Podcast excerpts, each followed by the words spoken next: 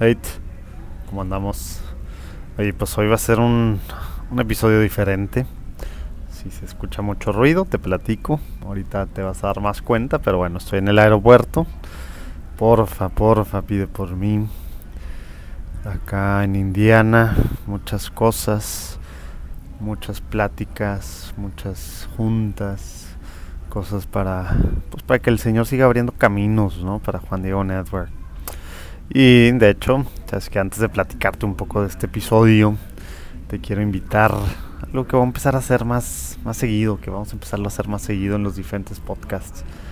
A pedir, a lo mejor tú sabes de gente que, que bueno, trabaja en una empresa, que tienen algún negocio y que quieren de alguna forma pues llegarle a más latinos y a latinos que, que están buscando temas de fe, ¿verdad? Y, y quieren llegarle al mismo tiempo que también están apoyando una iniciativa de la nueva evangelización como es Juan Diego Network. Bueno, pues ya se va a poder tener anuncios, patrocinar eh, podcasts completos o anuncios en, en podcast, así puras cosas obviamente súper revisadas, no solo que no vaya en contra nada de, de, lo que queremos, de la doctrina social de la iglesia, de, principios morales, etcétera, etcétera, sino también, pues bueno, que, que quien esté detrás esté buscando pues algo diferente para esta sociedad a través de a través del Señor. Pero bueno, luego te diré más detalles, si sabes a alguien, si conoces a alguien o algún medio católico o algo, ¿verdad? Alguna diócesis o cualquier proyecto nuevo así que que en vez de pagarle a Facebook quieran hacer acá cosas, pues bueno, pues ahí me, me avisan. Pero bueno, hoy pues acá en esta semana en México, este próximo fin de semana, el 6 de junio, domingo 6 de junio, son las elecciones. Y bueno, también va a haber en algunos otros países durante el verano. Algo súper importante y que por todos los grupos de WhatsApp y de cualquier cosa, redes sociales y tal, y el, el, voto católico, plataformas, etcétera, etcétera, y esto, y si tú eres católico solo puedes votar por esta opción, si tú eres católico no debes de votar por este partido, tal, bueno, pues aquí te traigo una platicada, digo platicada, pero bueno, no es platicando en católico, te traigo un episodio de Tómatelo a ligera con Rafa Piña, ya sabes, ese, ese podcast que, que tengo con él cada dos semanas, que empezamos con un trago, platicamos un poquito lo que estamos tomando, cómo andamos, etcétera, y luego normalmente hablamos de dos, tres temas, todo, eh, pues digamos, dos, tres temas que tienen que ver con el mundo o con la iglesia, ¿verdad? O, o algo relacionado a cosas actuales que están pasando y todo con una mirada de fe todo basado en la doctrina social de la iglesia, en el catecismo, ¿verdad? Tema de tal cual nuestra doctrina, tradición y por supuesto magisterio. Y bueno, pues ahora le entramos a este tema. Voto católico existe. Estamos obligados a votar por uno, por no, no debemos. Hay excomunión si votamos por alguien que, que apoya el aborto, otros temas. Todas estas cosas le entramos te digo, de una forma relax, casual, pero al mismo tiempo pues aprendiendo, enseñando un poquito ahí lo que, lo que la iglesia enseña, no obviamente no nosotros, sino, sino lo que la iglesia enseña. Espero que, que sea bueno, que disfrutes, obviamente pues hay temas polémicos, no estamos muy acostumbrados, ¿verdad? De repente a pensar de estas formas. Dime, dime qué te parece. Y pues bueno, otra vez, por favor, pide por Juan Diego Network estamos entrando en una fase en la que pues ya vamos a tenernos que abrir. ¿Por qué? Pues porque necesitamos dinero, sí, para sobrevivir, para poder seguir haciendo estas cosas, para poder grabar, para poder todo lo, todo, pues ya sabes, todo cuesta, ¿no? Y aparte tantos podcasts que estamos haciendo ahora para pues para llegar a diferentes segmentos, diferentes personas en diferentes países, diferentes edades, diferentes gustos, etcétera, etcétera pues todo cuesta, todo. Entonces estamos pues ahí planeando varias cosas. Por lo pronto te aviso, ya sabes, si conoces a alguien que se quiera anunciar, que se pueda anunciar, que quiera apoyar de alguna forma, pues bueno, escríbeme puede ser pues a mi correo jm jm, sí, de mi nombre, José Manuel, jm arroba juandiegonetwork.com o bueno, ahí abajo pongo algo. Pero bueno, Dios te bendiga. Nos vemos el próximo lunes, ahora sí con una platicada sobre...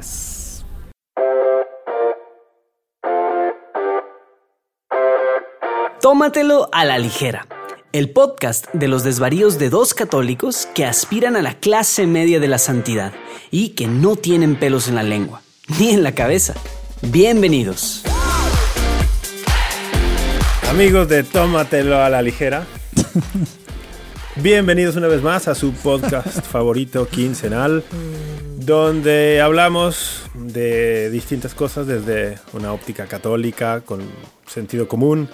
Intentamos también con sentido del humor. Ustedes díganos si es cierto, si lo logramos o no. Ustedes díganos si, si hay sentido común y sentido del humor. Soy Rafa Piña Valdés, me acompaña como siempre mi querido José Manuel Durquidi. ¿Qué tal? ¿Cómo estás? Bien, bien. Ahora sí. ya últimas, últimas de Pascua. Literal una semana y cacho desde cuando está saliendo esto. Sí, sí. Estamos ya en la recta final de la Pascua, llegando a la gran fiesta de Pentecostés, que luego es otra de esas fiestas católicas que pasan de noche para la mayoría. A ver, a ver, los carismáticos están en contra de lo que estás diciendo, que los que nos están escuchando. Estoy, de acuerdo. No sé si tenemos audiencia carismática, espero que sí. Saludos. Amigos de Renovación, de Nueva Alianza, de todas las comunidades carismáticas que existen. saludo. Oye, tienes razón, los carismáticos es su fiesta, ¿verdad? Es como la fiesta del año. Claro. Pero para todos los demás parece que no. ¿Sabes qué descubrí hace algunos años en el misal? En el misal romano aparece una vigilia de Pentecostés. ¿Y en el mexicano también? bueno, bueno, no lo sé. Pero aparece una vigilia, como la vigilia de Pascua, por ejemplo, que tiene además más lecturas de lo habitual. O sea, no es una misa con dos o tres lecturas, tiene más. ¿Y, ¿Y alguna vez has ido a alguna misa que sí escojan esa? No, no, de hecho no. Eh, y de hecho he ido a vigilias de Pentecostés con grupos de tinte carismático, renovación carismática, pero no suelen, o sea, lo que ellos llaman vigilia suele ser más bien un momento de oración, de alabanza muy prolongado, pero no necesariamente la misa de la vigilia. Este año estoy allí en pláticas, estoy en pláticas con, con algún sacerdote que conozco por acá para que se anime a celebrar la, a celebrar la vigilia, porque debe estar, es, muy rica en palabra. Neta, si sí lo haces, tienes que grabarla o live streamearla a algún lado. Es más, los, los sacerdotes que nos estén escuchando, ojalá que agarren el reto también de agarrar el misal romano y, y si tienen misa el, sábado en la noche, que se la avienten, ¿no? ¿Cómo ves? Sí, que hagan, sería bueno, ¿eh? Reto misa de vigilia pentecostés. porque, porque no debería ser solo los carismáticos, ¿verdad? Es desde cuando tenemos al Espíritu Santo, es, la, es una fiestota para la iglesia, ¿verdad? Es que es una fiesta grande. Algunos le llaman como el, día que la iglesia tuvo su, su certificado de nacimiento, ¿no? es una fiesta muy, muy grande, muy importante. Lo, se nos olvida que, que Cristo, cuando vino, con la resurrección no únicamente nos perdona los pecados, sino que también nos envía junto con el Padre el Espíritu Santo para que habite en nosotros y, que podamos ser movidos, inspirados por Él y hechos partícipes de la naturaleza divina, que no es cosa menor. y sí, se nos olvida mucho eso. Pero bueno, ya que hemos iniciado nuevamente recordando que hay que vivir la Pascua, lo que nos queda y prepararnos para Pentecostés y que ha sido algo muy alegre, te pregunto, José Manuel de Urquidi. Uh, ¿Que la quiz o qué? No, no, vamos, vamos a lo que vamos, porque yo ah, sé que en Monterrey está haciendo calor. Hijo En Guadalajara menos, pero también. Entonces te voy a preguntar, ¿qué vas a beber el día de hoy? Sabes que a lo mejor no estoy muy ad hoc al clima, pero no me preparé enfriando las cervezas. Entonces hoy voy a beber algo que mira, voy a usar, ¿sabes qué es esto que estoy poniendo enfrente de ti? ¿Sabes qué tiene esto dentro? Um, ¿No? Parece una bolsita de café. Lo voy a abrir a ver si te suena. Esto, esto es, ahorita te voy a explicar para qué es. ¿Crees, que llegue, ¿Crees que llegue la tecnología al punto en el que estemos haciendo una, una videollamada así a kilómetros de distancia y que además de percibir colores y sonidos podamos percibir aromas. Claro. Yo creo que sí nos va a tocar algo. Obviamente no va a ser exactamente el mismo, pero yo puedo ponerte ahorita olor a, a whisky chafo y ya, y así, ¿no? ¿Sabes qué es esto? A ver. Ah, algún día me lo contaste. Sí, algún Sí. día lo dijiste en un episodio. Es un cubito. ¿Un cubito de qué? piedra, es una piedra. Es una piedra en un cubito, un- una piedra en forma de cubo. ¿Y es para una bebida o qué? Pues digamos que estamos celebrando, es nuestro último episodio de Pascua. Entonces saqué un whisky que hace rato que no, no tomo, un buen whisky. Mira. Esta cosa Ok. no, no, no es, no es este, no es algo para ahogarse. Me, me voy a echar esto. Este whisky. A ver, para los que no vieron, el buen Urquidi me mostró un vaso con los cubitos de la piedra en lugar de hielos. Son whisky stones. ¿Por qué? Whiskey Stones. Pues porque el buen whisky no se le echa ni hielos, ¿verdad? Ni siquiera. Entonces, este Old Pulteney 21, vamos a servirlo. Hijo eso, el aroma que está llegando. Wow. ¿Ve? O sea, va derecho. No, claro. Sería un pecado a este whisky. Literal, súper pecado. 21 años, Old Pulteney. Es un muy buen whisky que está madurado en, en como se dice, en barricas de, de roble. De roble francés, creo. Otro rollo. ¿Has probado este whisky o no? No, no, no. Oye, ¿y para qué son los, los cubitos de piedra? Pues sí, es para enfriarlo un poco, porque cuando. ah, vamos, tú los tienes en el refri. Esos cubitos los Están en el refri. conge. Sí, en el conge. En el congelador. Ah, ok. O sea, es en vez de usar hielos, literal. ya, eso es para enfriar sin que lo diluya. Exactamente. Ok, ok. Fíjate que yo iba a unas sacar un whisky. de agua, agua para que se Y- abra y ya. Iba a sacar un whisky que me regaló una amiga, saludos Tere, que, que cuando se enteró que tú no me habías hecho llegar todavía el whisky que prometiste, Ay, pensé, que, pensé que era broma de que. de que, que me regaló un amigo, not.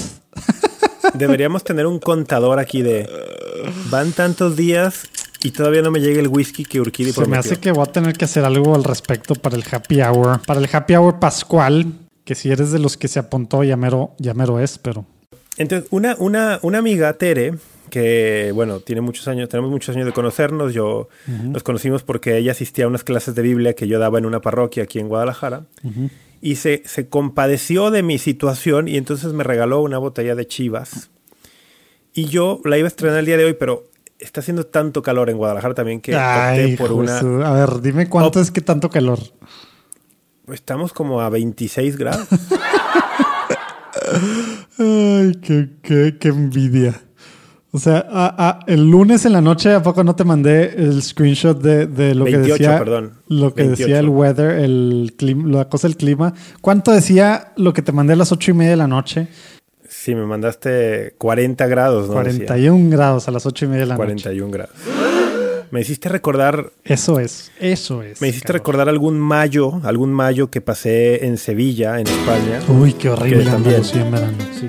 Daban las 10, 10 y media de la noche y el termómetro de la plaza marcaba 41, 42 grados. Sí, a mí me tocó estar en, ¿Sabes Córdoba, que una- en Córdoba, que aparte no hay árboles o no, no hay tantos árboles. Sevilla como que todavía hay más cosas. ¿Cómo se llaman las cosas ahí colgando, no? Entre las, entre las casas o en las calles, ¿no? Pero, Sí, sí.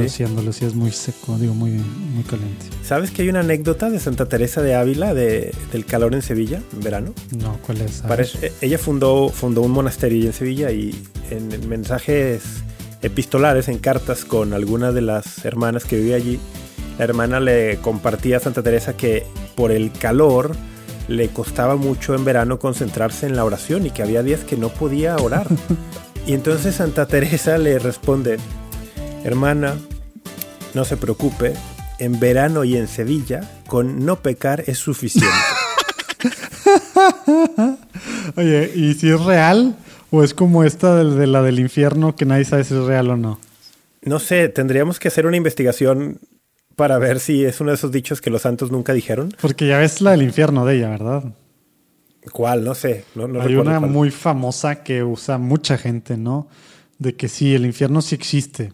Y luego así como que casi susurrando Santa Teresa dice, pero no estoy seguro de que haya alguien. y, se, y se la Ah. atribuyen a Santa Teresa. Ya, no lo sé. Eh, ¿Sabes que hay algún y no hay ninguna en, cosa que demuestre eso, ¿no? Pero es de estas leyendas urbanas. en. Estados Unidos hay, bueno, tú obviamente ubicas a Trent Horn, ¿no? Trent Horn, Sí. Este apologista de Catholic Answers, escribió un libro que se llama Dichos que los santos nunca dijeron. Mm. Hijo, sale el de San. Francisco que todo el mundo usa. Sí, Hijo, sí, eso. ahí el- Me enoja tanto cuando dicen ese. vamos a predicar el evangelio y si es necesario utilizaremos palabras. No tienes idea lo que he debatido yo al respecto y la gente no, es de que no es cierto. Yo vi un meme que tiene eso. Es de que, ah, bueno, pues ahí está, ya tapón, me Es taponeaste. que los, los, los memes son la bibliografía del siglo XXI. No sabes cuánto me enoja ese, ese, es de que va directo contra el- la comisión, no, Ya sé. el mandato evangélico. A ver, entonces, ¿qué andas tomando? Pues bueno, oye, hablando de calor y de que, de que no voy a beber whisky, voy a beber una. Victoria. Mira. Tan, tan, tan, tan. Qué bueno, me, me da gusto que no sé si es por pena o por qué, pero al menos las, las coronitas, las coronitas lights ya no son así como que de siempre. No, nu- nunca era light, era coronita nada más, Mm. no light. Coronita. Y la defiendo. Pero ahora vamos a escuchar mi victoria. Vamos a escuchar mi victoria.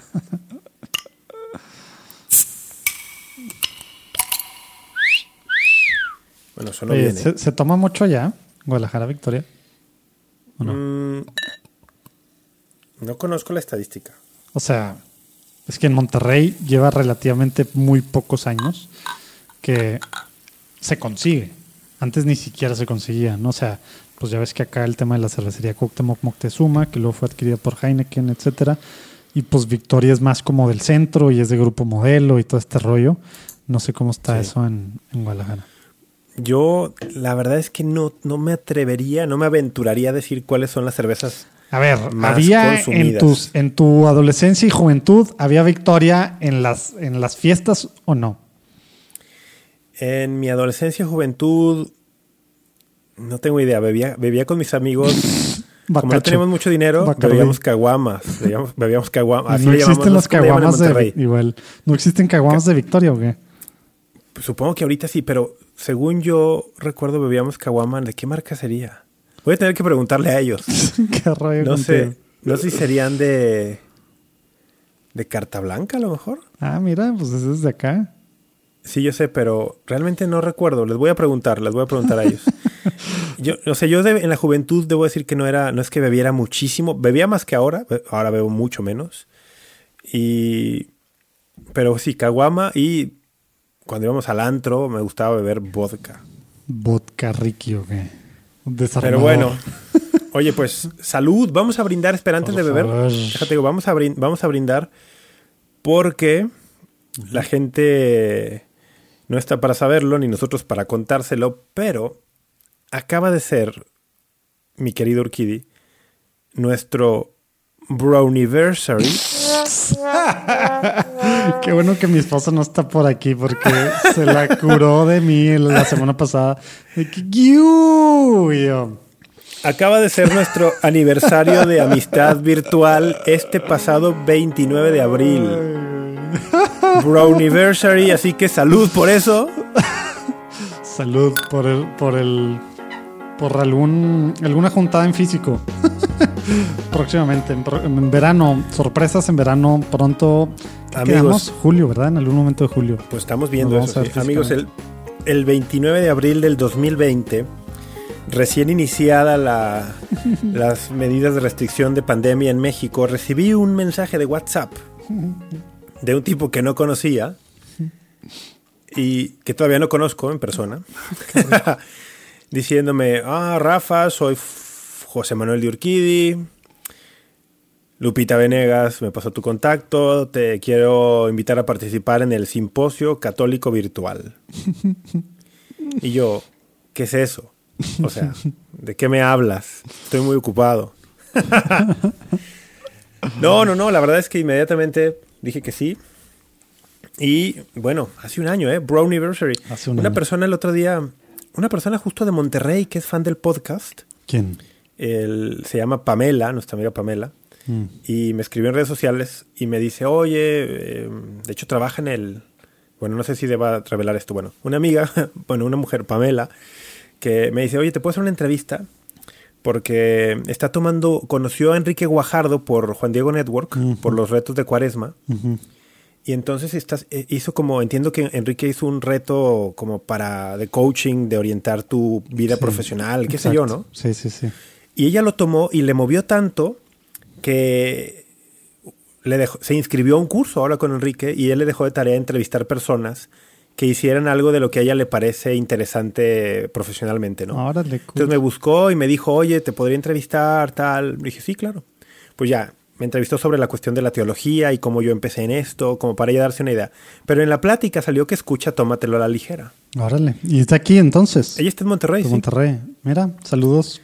¿Cómo se dice? No es compatriota, ¿cómo se dice? Se, se dice, los que viven en la misma ciudad, no sé. Bueno, regia. Bueno, sí, Regia. De hecho, trabaja en nuestra alma mater. Ah, Ya lo dije. Ay, Anyway. ¿por qué? No se puede decir, igual que chorrocientos mil personas en México.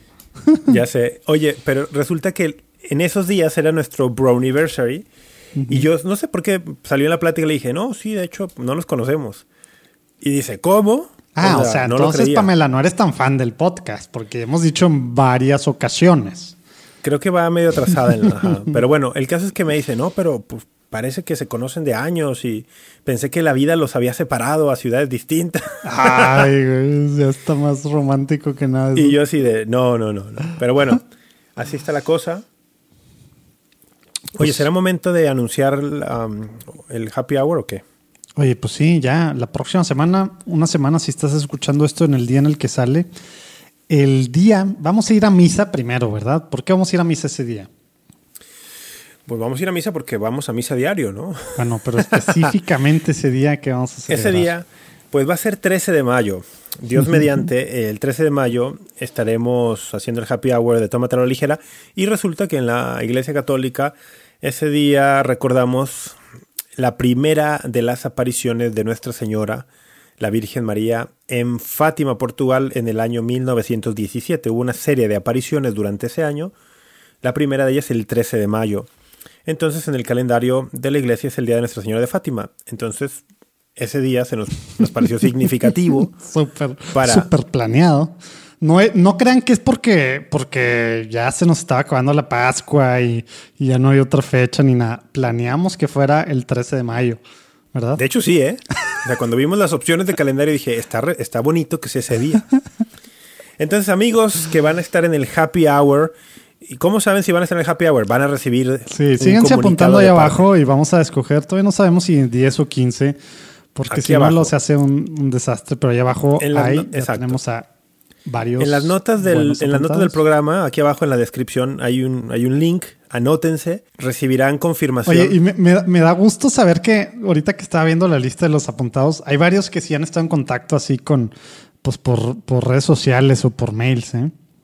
Ah, pues De claro. los- de los que veo Y serán que- escogidos, ellos serán escogidos. ¿Cómo va a funcionar esto? Les vamos a mandar una confirmación de que han sido elegidos para estar en el happy hour. Sí, pues el, el mismo lunes, ¿no? O martes a lo mejor, con un Y los vamos a invitar, los vamos a invitar a que ese día, pues, si pueden, vayan a misa por la mañana, a, medio- a mediodía, en la tarde, y luego, en la nochecita, ya les diremos el detalle exacto de la hora, se conecten con nosotros al Bueno, happy 8, hour hora, virtual. 8 pm hora del centro, digo, le- te, vamos a Ah, pasar lo el podemos link. diciendo, sí. Pues sí, pues no 8 es como pm hora del centro de México. 8 pm Jueves hora 13 de Ciudad mayo. México.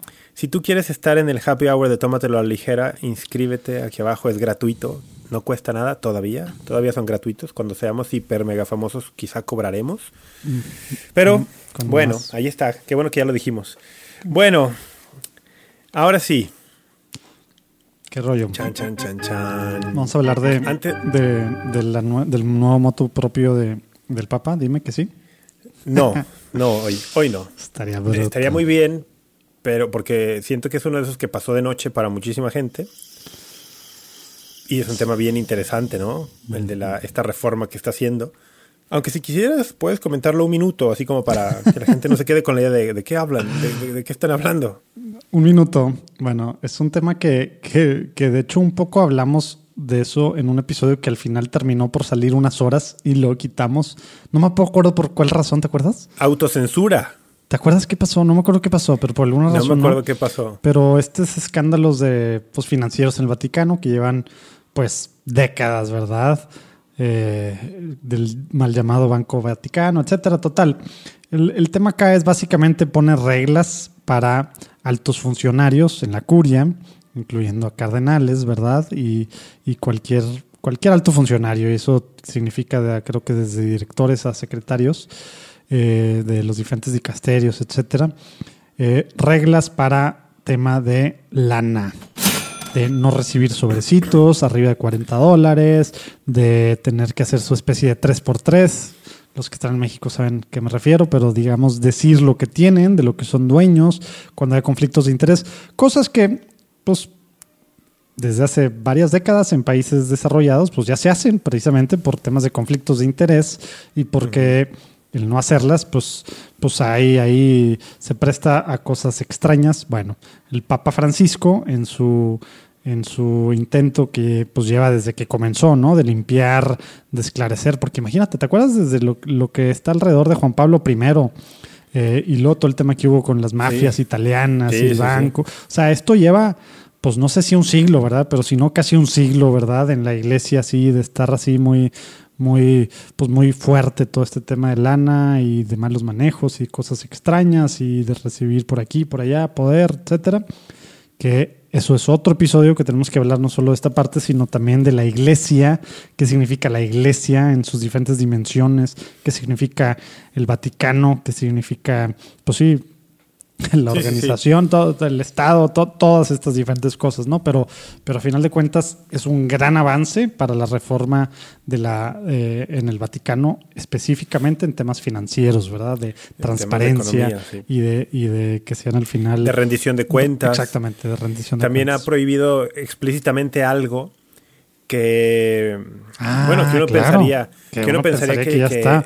Que estaba allí pero Y en, y muchas, una ley en muchas conferencias episcopales ya estaba explícito. ya existe entonces qué es lo que ha prohibido bueno ha prohibido que mm, recursos de la iglesia vayan destinados a inversiones en empresas o industrias que no sean compatibles con la doctrina social cristiana Explícitamente. ¿no? Porque de pronto por allí sucedió que, oye, pues no es que, no es que tampoco este tema de las riquezas de la iglesia tiene mucho de mito, ¿eh? Pero sí, de pronto hay muchos, hay ingresos que así como entran, salen, ¿verdad? Porque se destinan en, en su gran mayoría a, a los gastos cotidianos o a obras de caridad. Pero bueno, alguno de ese dinero, pues, se ponía en fondos de inversión y sí llegó a suceder que esos fondos de inversión, pues, de pronto invertían en algunas empresas que no eran del todo compatibles con la doctrina social cristiana, ¿no? No, no, no, Bueno, no, me, Papa, no me en la empieces por ahí. hecho- No me sigas picando porque ya voy a empezar a hablar de Gianluigi Torso y de todos estos rollos. Sí. Las, Bueno, inver- el- las inversiones en, En en general, creo películas y que en cosas extrañas y en farmacéuticas. si quieren saber más, etcétera, amigos, etcétera. pues échenle un ojo a estas reformas recientes del Papa Francisco en el tema de economía, finanzas en el Vaticano. Ha sido bien recibida por, por distintos observadores, periodistas, críticos. Sobre todo por Monival, ¿no? O sea, al final esto es, es- es parte Sí. de las cosas que Monival, que es especie de auditor en temas, eh, pues sí, de, de- de financieros del gobierno, ¿verdad? Del Vaticano, que eso hace para varios países, ¿verdad? Pues en este, en este tema mucho es los juicios, que han estado también habiendo muchos juicios. En, en- obviamente, pues ninguno todavía ha habido muchos arrestos y tal, pero ninguno ha llegado ya a sentencia así firme. Eh, pero, pero son de las cosas de Monival que dice, pues tiene que haber consecuencias, ¿verdad? Porque pues, si, pues, si hay impunidad, pues no, ¿verdad? Para malos manejos, etcétera. Y aparte en esto, pues tiene que estar muy claro las reglas del juego en, en relación a conflictos de interés, que es algo súper normal en empresas y en, y en otros países. Muy bien. Pero bueno, de eso no vamos a hablar el día de hoy.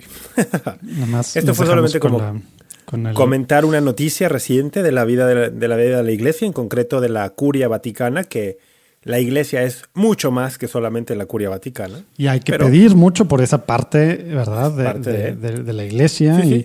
y, Y es- y- y es- y en pero es, el parte de la iglesia, ¿no? Lo, lo aclaro porque luego en la mente de muchos, incluso católicos, dicen la iglesia o escuchan la iglesia y piensan la curia.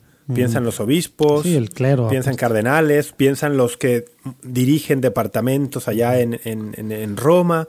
Bueno, el- la iglesia es mucho más que eso, pero esto es importante dentro de la vida de la iglesia por afectar directamente el manejo de, la, de algún departamento de la curia vaticana. Pero eso era una noticia. ¿De qué vamos a hablar el día de hoy? Hoy queremos centrar nuestros esfuerzos y nuestra atención, en la medida que el whisky y la cerveza nos lo permitan, queremos centrarnos en un tema pues de mucha actualidad en México y que esperemos tenga eco y que pueda ilustrar y servir para la realidad de otros países. ¿A qué nos referimos? A las elecciones políticas. En México este año, en junio, hay elecciones en distintos estados, elecciones para Congreso, etcétera. No hay elecciones presidenciales, pero hay elecciones, diríamos que son un tipo de elecciones intermedias, ¿no? Porque caen justo a la mitad de, del sexenio en México los periodos presidenciales constitucionales. Constitucionales son de seis años hasta el día de hoy, así dice la Constitución, seis años. El, ¿Qué estás, en- qué estás que, que- que hasta el día de hoy la constitución dice seis años, es lo único que estoy diciendo. Y las elecciones intermedias renuevan, renuevan puestos en la Cámara de Diputados y renuevan alcaldías y gubernaturas, ¿no?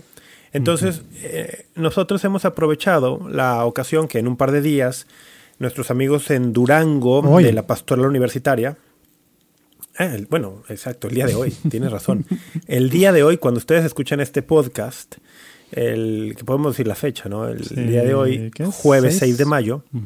Jueves 6 de mayo, nuestros amigos de la Pastoral Universitaria en Durango nos han invitado a impartir una Zoom conferencia. Una Zoom conferencia. Es la primera conferencia que dará Tómatelo a la ligera en Tandem, Urquidi y Piña. Que nos viene muy bien en el Browniversary, ¿eh? Es como para, hacer- pa- pa- pa Sí, festejar. en el marco de los festejos del Browniversario, la, conferen- la primera conferencia Tómatelo a la ligera. Oigan, para, Y- para los que no están viendo, se puso rojo, Rafa. Tú también, también, pero no vamos a hablar de eso. Ay, sí. El- nos han invitado a dar una conferencia que se titula. ¿Cómo se titula? Se titula Algo empieza con fundamentos. Fundamentos o elementos para la formación de conciencia, ¿no? Y no dice nada de elecciones. Dos puntos, elecciones 2021. ¿Sí? ¿Estás seguro o lo Eh, inventaste?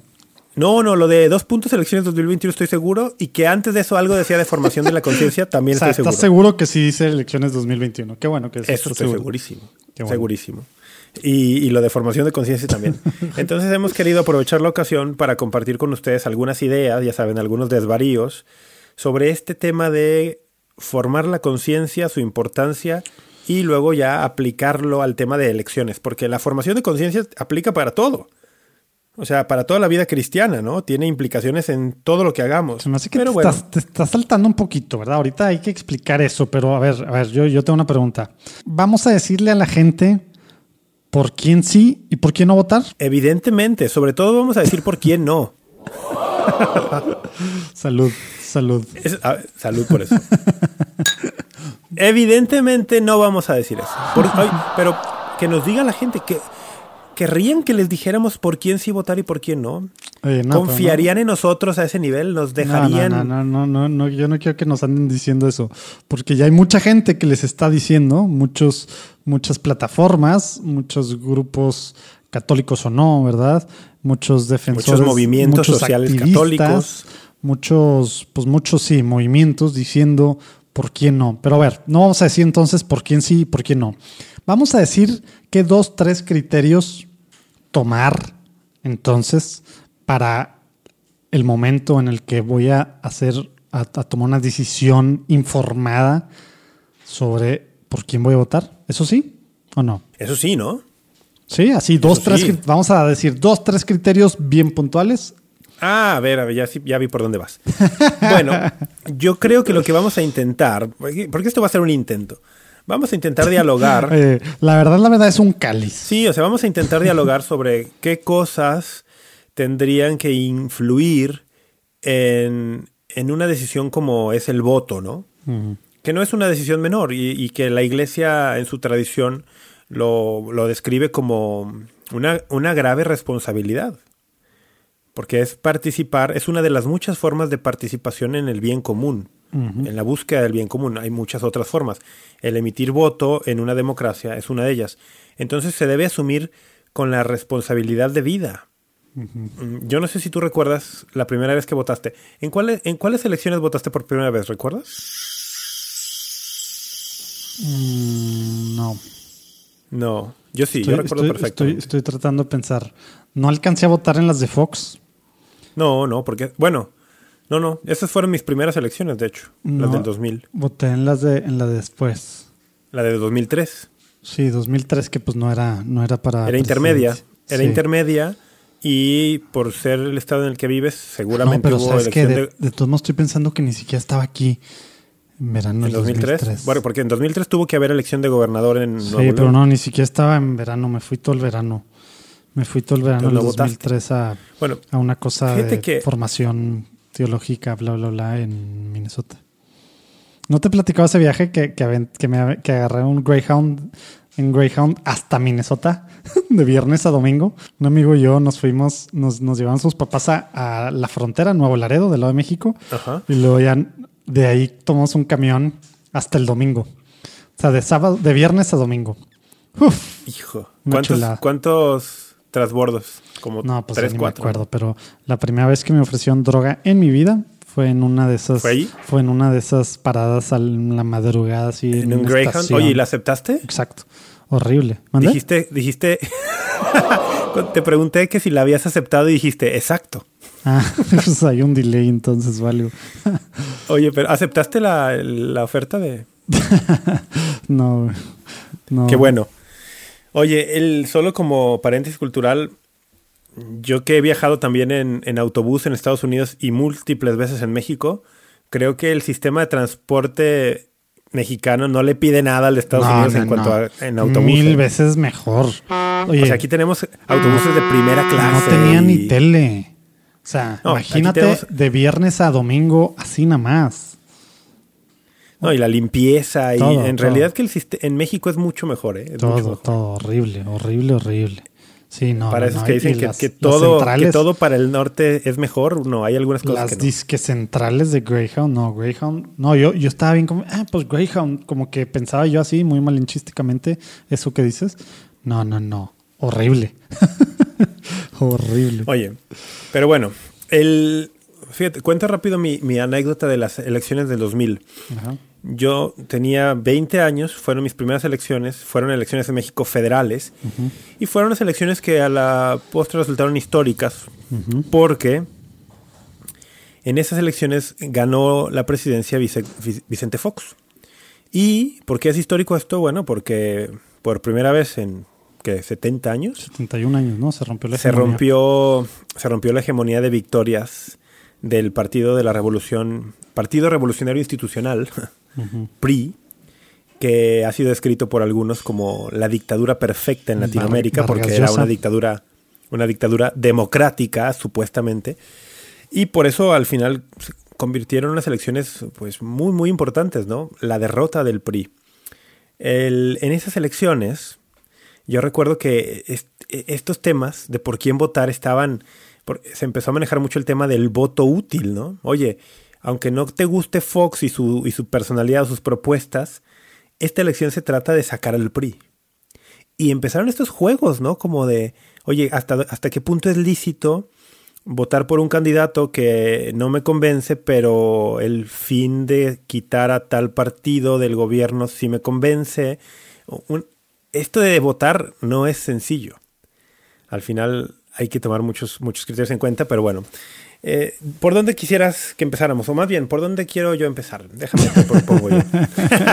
Ándale, ya si me andas preguntando, yo te voy a responder, pero es tu episodio. como, como, como el tema de ejercer el voto es algo que tiene que ser eh, hecho en conciencia, quizá deberíamos empezar por definir o intentar definir o hablar un poquito sobre qué es la conciencia, porque es una palabra que se usa mucho en el ámbito católico, ¿no? Entonces, a ver, te, te diría, ¿qué, qué es la conciencia? O sea, vamos a hablar de Pepe, de Pepe Grillo. Pepe Grillo, exacto. ¿Qué es la conciencia y por qué importa? O sea, como por dónde, por dónde le damos. Pues catecismo, ¿no? A ver, ¿tienes a la mano algo o no? El 1778 Ajá. ¿Será buen, momento, buen lugar para, para empezar? ¿Cómo ves? A ver, ¿qué dice? ¿Qué dice? Sí. La conciencia moral es un juicio de la razón por el que la persona humana reconoce la cualidad moral de un acto concreto y lo está importante. ¿Qué piensa hacer? ¿Está haciendo o ha hecho?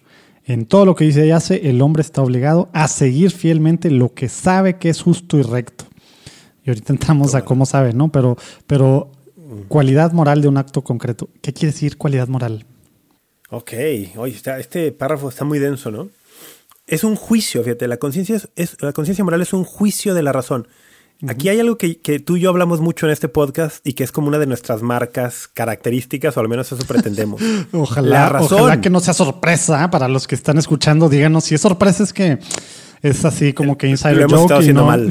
no está traspasando la frontera del, del podcast. Sí, pero nosotros insistimos mucho en el binomio fe y razón.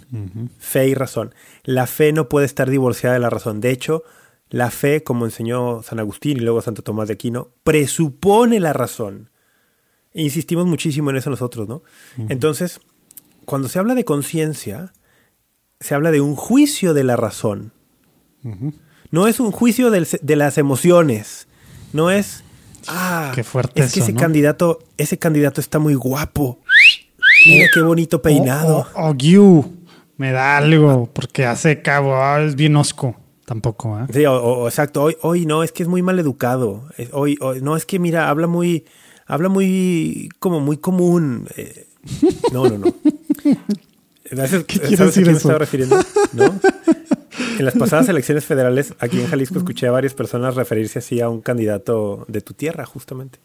Ah, pues no me imagino quién será. Entonces, el tema Lo bueno es que ya se nos va. No es un juicio del sentimiento, no es como la emoción de qué guapo está, o, o es que esta candidata fue, fue actriz de televisión, o este candidato fue galán de telenovela, o este fue un famoso deportista, y la emoción. No, no, no. Un juicio de la razón.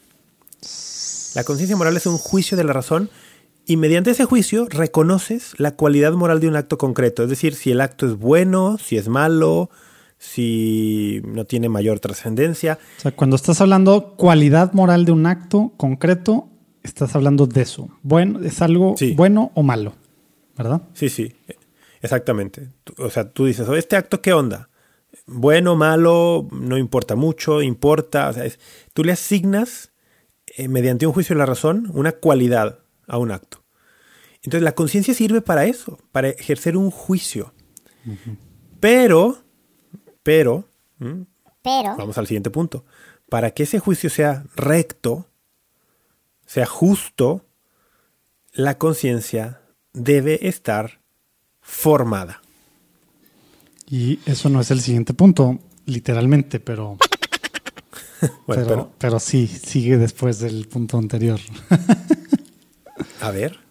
Ah, yo- bueno, a ver, hay un, hay un, no sé cómo se digan, son capítulos o cómo se dice dentro de un capítulo, cómo se dice una seccioncita. La sección, la seccioncita ahí que dice de la formación de la conciencia. Eh, ah, no, ese es nuestro. pero bueno, no sé cómo se, se esclarecen ahí. Pero bueno, dice, hay que formar la conciencia el 1783.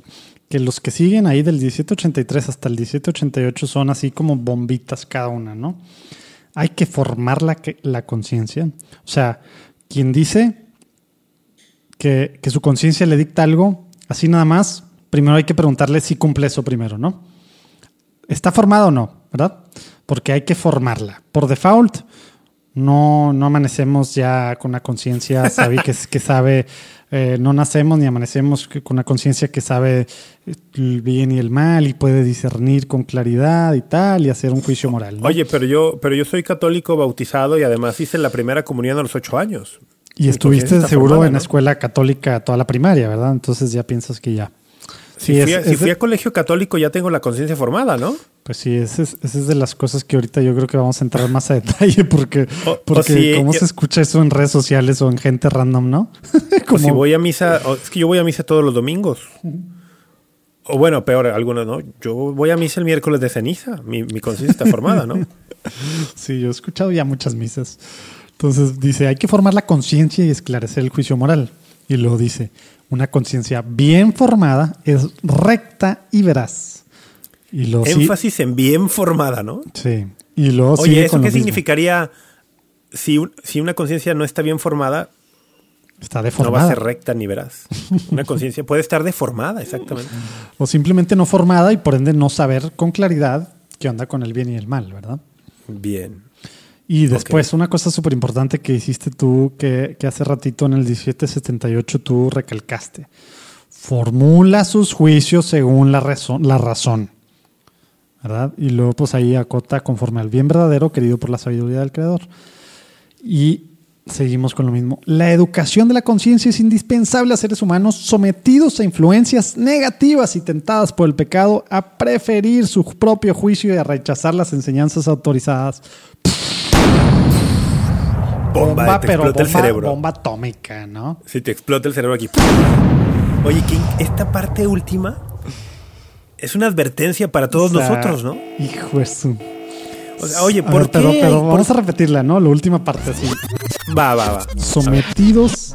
O sea, es indispensable formar la conciencia porque, porque estamos, o sea, seres humanos sometidos a influencias negativas. ¿Quién está sometido a influencia negativa Todos los seres humanos. hoy, hoy en día? Todos los seres humanos. Tienes celular, estás con otras personas, tienes acceso a internet, de, convives con alguien más. Bueno, estás sometido a influencia negativa. ¿Y ¿Quién está tentado por el pecado? Todos. ¿Quién está tentado a preferir su propio juicio? Todos. Y después ahí como que a rechazar las enseñanzas autorizadas, pues bueno, ahí a lo mejor algunos levantarán la, la mano en estos momentos. ¿Te fijas cómo hay una relación entre, entre estas que son este sometimiento, influencias negativas, estas tentaciones? hay, una, hay una relación entre esto y el pecado capital de la soberbia. ¿A poco hemos hablado de eso? De los Preferir que se sienten su más propio católicos juicio. que el Papa. Preferir su propio Más juicio y rechazar las enseñanzas autorizadas. O sea, es como, para un católico, por ejemplo, para un católico en materia de, de formación, cuando estás formándote el intelecto y la conciencia, la máxima autoridad es el magisterio de la iglesia. Y de pronto te topas con gente católica que va contra el magisterio, ya sea por izquierda o por derecha, y dice, no, pero estoy actuando en conciencia. Vamos, Hay que leer el catecismo a empezar. estamos tentados por el pecado a preferir el propio juicio y rechazar las enseñanzas autorizadas. Por eso hay que ser dóciles. Aquí hay un tema importante en cuanto a la cuestión de formación de conciencia. El católico ha de ser dócil, y cuando digo dócil no me refiero... ¿cómo- cu- ¿Cuál sería una palabra que no quiero usar? Cuando digo dócil no me refiero a ser menso, a ser como... eh, ah, pues no Sí, pienso. Lo que me digan. No, no, no. Cuando digo dócil me refiero que es la docilidad que el Espíritu Santo da para cuando yo tengo mi propia opinión que por default estoy tentado a escogerla y preferirla. Ahora eso es algo muy normal y muy humano, ¿eh? Todos creemos que nuestra, nuestra opinión, nuestro punto de vista es el mejor, de lo contrario supongo que no lo tendríamos. O sea, no creo que nadie diga, ah, yo creo que el punto de vista de Urquídea es mejor que el mío, pero pues este es el mío, me quedo con él. No, pues todos creemos que tenemos el mejor. Ahora, por default estamos tentados a preferir nuestra propia opinión y rechazar autoridades, eh, enseñanzas autorizadas. Bueno, hay que ser dócil para decir, oye, debo dejarme educar. Me acordé de algo, te, lo- te lo cuento, te lo cuento. El cardenal Ratzinger, antes de ser papa, él, en una entrevista que le hace Vittorio Messori, este periodista italiano que, que me encanta, me, me encanta porque En, en su último, en su libro, él, eh, ¿cómo se llama? Sí, informe sobre la fe. Porque este Vittorio Messori es el que se hizo muy famoso cuando entrevistó a San Juan Pablo II en Cruzando el umbral de la esperanza. Pero también entrevistó al cardenal Ratzinger en Informe sobre la fe. Y le preguntaba, Cardenal Ratzinger, mm, usted es un teólogo muy reconocido, reconocido como uno de los mejores teólogos de, de la segunda mitad del siglo XX. Mm, ¿Cómo es posible que usted con toda su inteligencia pueda ser obediente, como usted dice que lo es, al magisterio de la iglesia? Y dice el cardenal Ratzinger, yo puedo ser obediente porque es mi convicción fundamental que mi inteligencia es limitada y que la iglesia es más sabia. Eso, ¿cómo, cómo se llama eso? Se llama docilidad al Espíritu Santo. O sea, no se, no se llama ser menso, entonces. Se llama humildad. Se llama docilidad al Espíritu Santo. Se llama reconocer la autoridad legítima. O sea, Eh, saber que, Chesterton- que tú en tus 30, 40, 50, 60 años de estar estudiando esto, no sabes lo mismo que 20 siglos de la iglesia. guiada por el Exactamente. Espíritu Santo. Exactamente. Exactamente. Cuando uno se pone al magisterio de la iglesia, está diciendo, yo sé más que 20 siglos de obispos, doctores de la iglesia, santos, místicos, guía del Espíritu Santo. Yo sé más que todo eso. Es soberbia, ¿no? Chesterton decía, el católico es aquel que ha encontrado dentro de sí la convicción de que hay alguien que sabe más que él. Es el que, el que encontró esa convicción y tiene la humildad de reconocer que hay alguien que sabe más que él. En este caso, ¿quién es? Eh, eh, la, iglesia, el magisterio de la iglesia. Pues bueno, buen punto este del 1783 del catecismo, ¿no? Sobre el tema de formación de la conciencia. Se me hace que si queremos que esto no sea un episodio de dos horas, vamos a tener No, que darle celeridad, ¿no? Darle, darle. Sí, Porque no llevamos está- nada.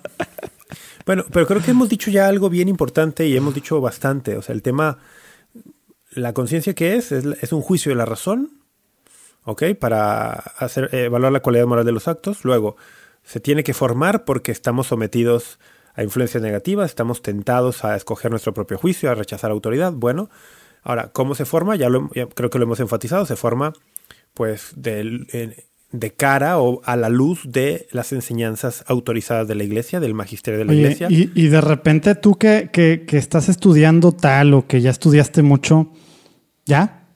O sea, tú ya de repente tienes una conciencia bien formada. No, es una labor de toda la vida, ¿no? Es una labor de toda la vida. ¿Y dónde dice eso, Rafa? Es una labor de toda la vida. La 1784. 1784, ¿no? Es una La tarea de toda la vida. educación de la conciencia es una tarea de toda Oye, la vida. Y me gusta que cuando dice que esto es de toda la vida, le- si te fijas, ¿a qué le da el lugar primario, no? El párrafo 1784, a la palabra de Dios. Me encanta. En la formación de la conciencia, el 1785 dice, la palabra de Dios es la luz de nuestro caminar. Me acordé, hay un salmo, ¿no? ¿Cuál es ese salmo? El salmo 119, si no me equivoco. Lámpara es tu palabra, Señor, para mis, Mis pasos, pasos, luz, en mi camino, sendero. en mi sendero. En los cielos palabra de la Dios- Biblia de Jerusalén es sendero. Sí, ¿verdad? la palabra de Dios es la luz de nuestro caminar. Pero, entonces esto significa, Urquidi, que yo puedo agarrar la Biblia y abrirla al azar donde caiga y tomar un- el primer versículo que mis ojos vean y esa sea la guía para mis decisiones del día. Porque ¿quién le hace así o qué? No, te pregunto, te pregunto. Saludos a, a todos mis amigos carismáticos que se están rasgando las vestiduras. Porque así es como oran.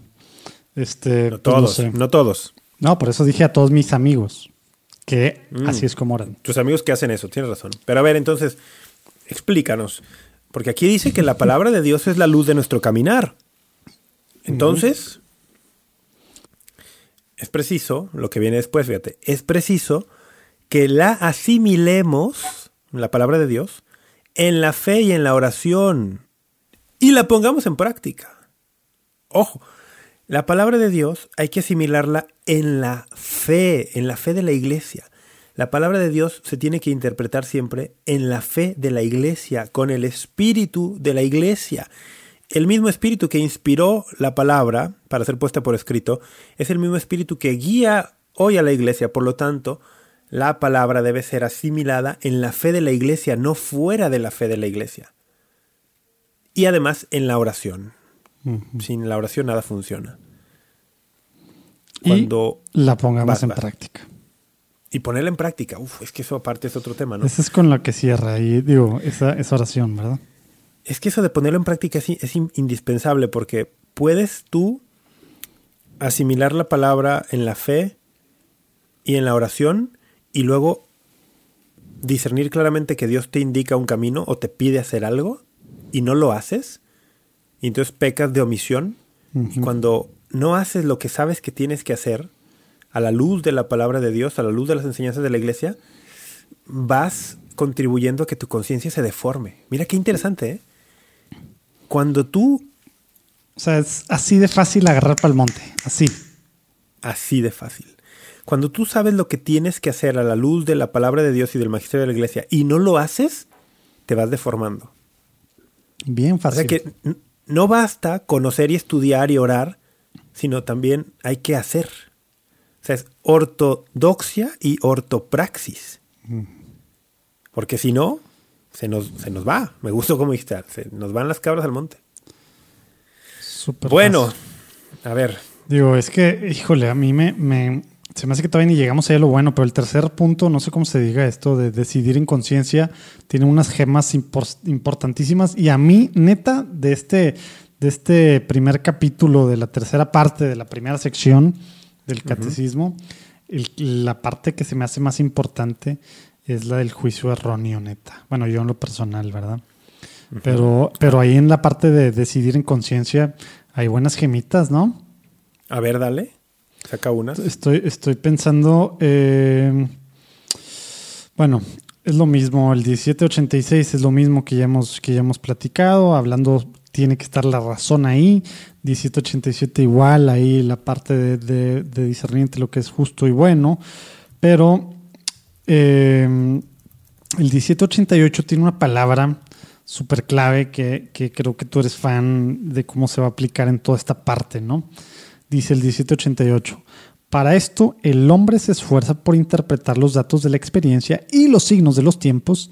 Que ahorita entramos a qué quiere decir eso, ¿no? Porque los signos de los tiempos, gente piensa en profecías y en escatología Uy, tal cual, ¿no? Pero, sé. pero los signos de los tiempos, gracias a la virtud de la prudencia, los consejos de las personas entendidas, o sea, entendidas, highlighted, y la ayuda del Espíritu Santo y de sus dones. Pero a ver, ¿qué tiene que ver la virtud de la prudencia? Si la prudencia es no hacer, ¿no? No, o sea, ¿qué, qué piensa la Sí. gente cuando, cuando, cuando se piensa coloquialmente o así? Claro. Que es prudente. Ah, es muy no, es muy prudente. Ah, pues está así, piensa todo No hace nada y no nunca. hace nada porque está pensando. Sí, Es muy una prudente persona- porque hace eso. Es una persona muy prudente, pues nunca hace nada.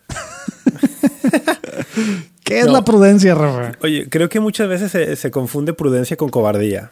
Uy, hijo de su. Te empiezan Pero- a volar pedradas. ¿Cómo será el sonidito de pedradas? Hay que sabérselo a Jera que nos, que nos sorprenda con un sonido de pedrada.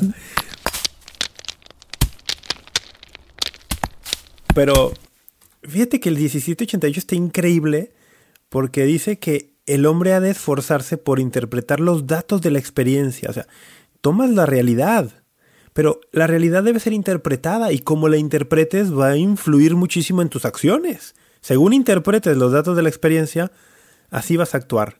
Y es ahí cuando entra la virtud de la prudencia, que como bien dices, no es la virtud del- de no hacer nada, es prácticamente lo contrario. La prudencia es la virtud del bien hacer. O sea, no es del bien pensar y no hacer. Es del bien Impli- hacer. Implicará el bien pensar, pero orientado al bien hacer. O sea, está incompleto si nomás te quedas pensando.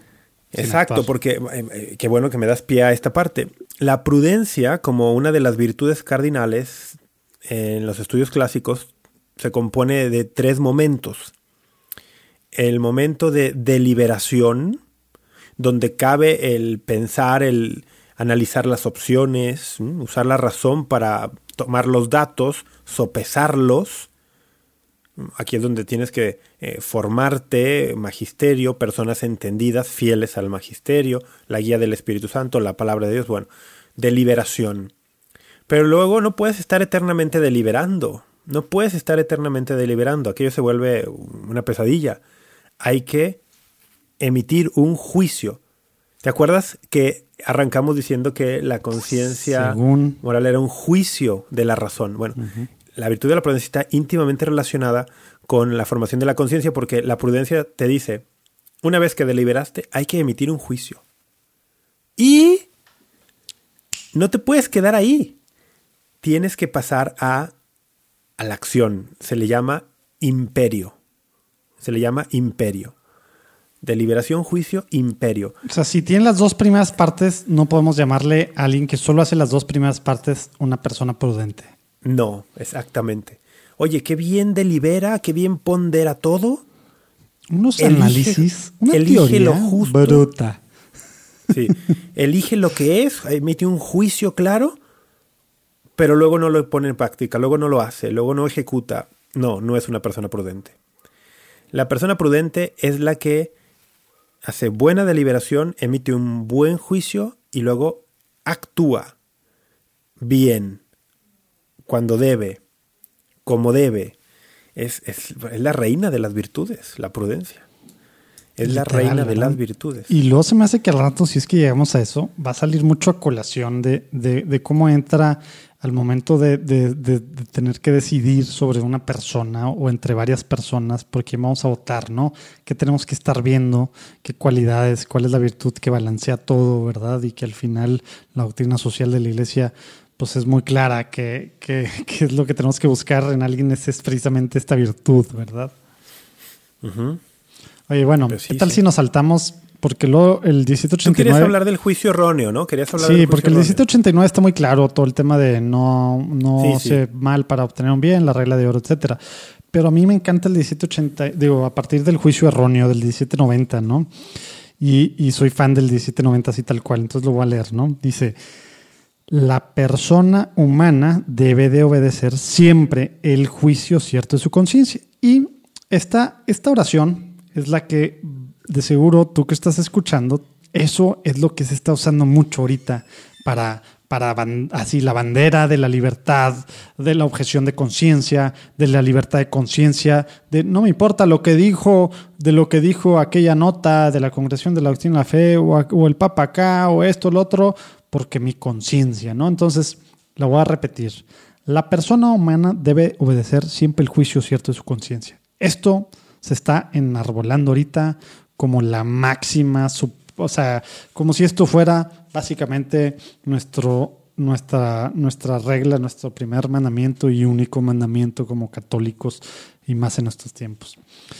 Porque lo dice, si obrase deliberadamente contra este último, se condenaría a sí mismo. Entonces todavía mucho más fuerza al primero. ¿no? O sea, el juicio entero de su conciencia, el ci- juicio, juicio cierto de su conciencia, hay que obedecerlo siempre, dice eso. El problema es que luego dice y cierra el 1790 con esto. Dice, pero sucede que la conciencia moral puede estar afectado por la ignorancia y puede formar juicios erróneos sobre actos proyectados o ya cometidos. Tómala, O sea, tómala. ese Increíble. tema de obedecer siempre el juicio cierto de su conciencia, pues resulta que, que la clave era cierto. Pero cuando lo lees al principio, Exacto. pues sí, pues el juicio cierto de mi conciencia, como si lo que me dice mi conciencia es cierto. No, es al revés. Por eso cierto va antes. El juicio cierto de su conciencia. Y luego la, la bronca es que puede ser afectada la, la conciencia moral por la ignorancia y puede formar, formar juicios erróneos sobre actos proyectados, ¿verdad? O sea, que podamos Sí. pensar en cometer o ya cometidos. Entonces ya con eso, sí, esa sí, parte pues está muy fácil quitarla, ¿no? La conciencia moral puede estar afectada y por lo tanto formar juicios erróneos. Es que hay que recordar, somos seres limitados y además nosotros desde nuestra perspectiva Y unos más que otros, ¿verdad? cristiana, sí, hay unos más que otros, la verdad. O sea, yo, yo suelo pensar que los demás están más limitados que yo, ¿va? Pero Salud. sí, sí. hay, eh, y el que yo piense eso es parte de mi propia limitación. desde, el, desde el pecado original, digamos, eh, estamos muy afectados por la ignorancia. Recordemos que una de las consecuencias del pecado original, según la teología clásica, es el oscurecimiento de la razón. Entonces, no podemos nunca obviar esto. Y saber que puedo formar juicios erróneos cuando yo lo hago por mi propia cuenta. Cuando formas un juicio erróneo, afectado por ignorancia, no puedes hablar de que tu juicio sea cierto y verás. Y por lo tanto no, no puedes escudarte en yo seguí mi conciencia. No, no, no. La conciencia se debe seguir cuando formula un juicio cierto. ¿Y, y dónde entra aquí Porque luego es una de las cosas, bueno, a lo mejor solo un segmentito, un nicho ahí de los que escuchan, pero luego de las cosas que, que se escuchan cuando estamos hablando eh, de ignorancia o, por ejemplo, estos temas tan... Esto sale en otros temas, eh, debates, digamos, teológicos o más allá de, de la salvación, mejor dicho. Cuando estás hablando de gente que, que no conoció a, a, pues, el Evangelio, ¿no? Y que si van a ser salvos o no, y que si el Ah, cielo, ya. tal. Y cuando hablas de, de, de la... ¿Cómo se dice? Eh, ay, güey, perdón por estar pensando en inglés. La ignorancia invencible. Ignorancia invencible. Sí. Sí, es así, ignorancia culpable por un lado y ignorancia invencible por otro. Sí. Entonces, ¿qué pasa con eso? Y a lo mejor es la pauta para el 1791, ¿no?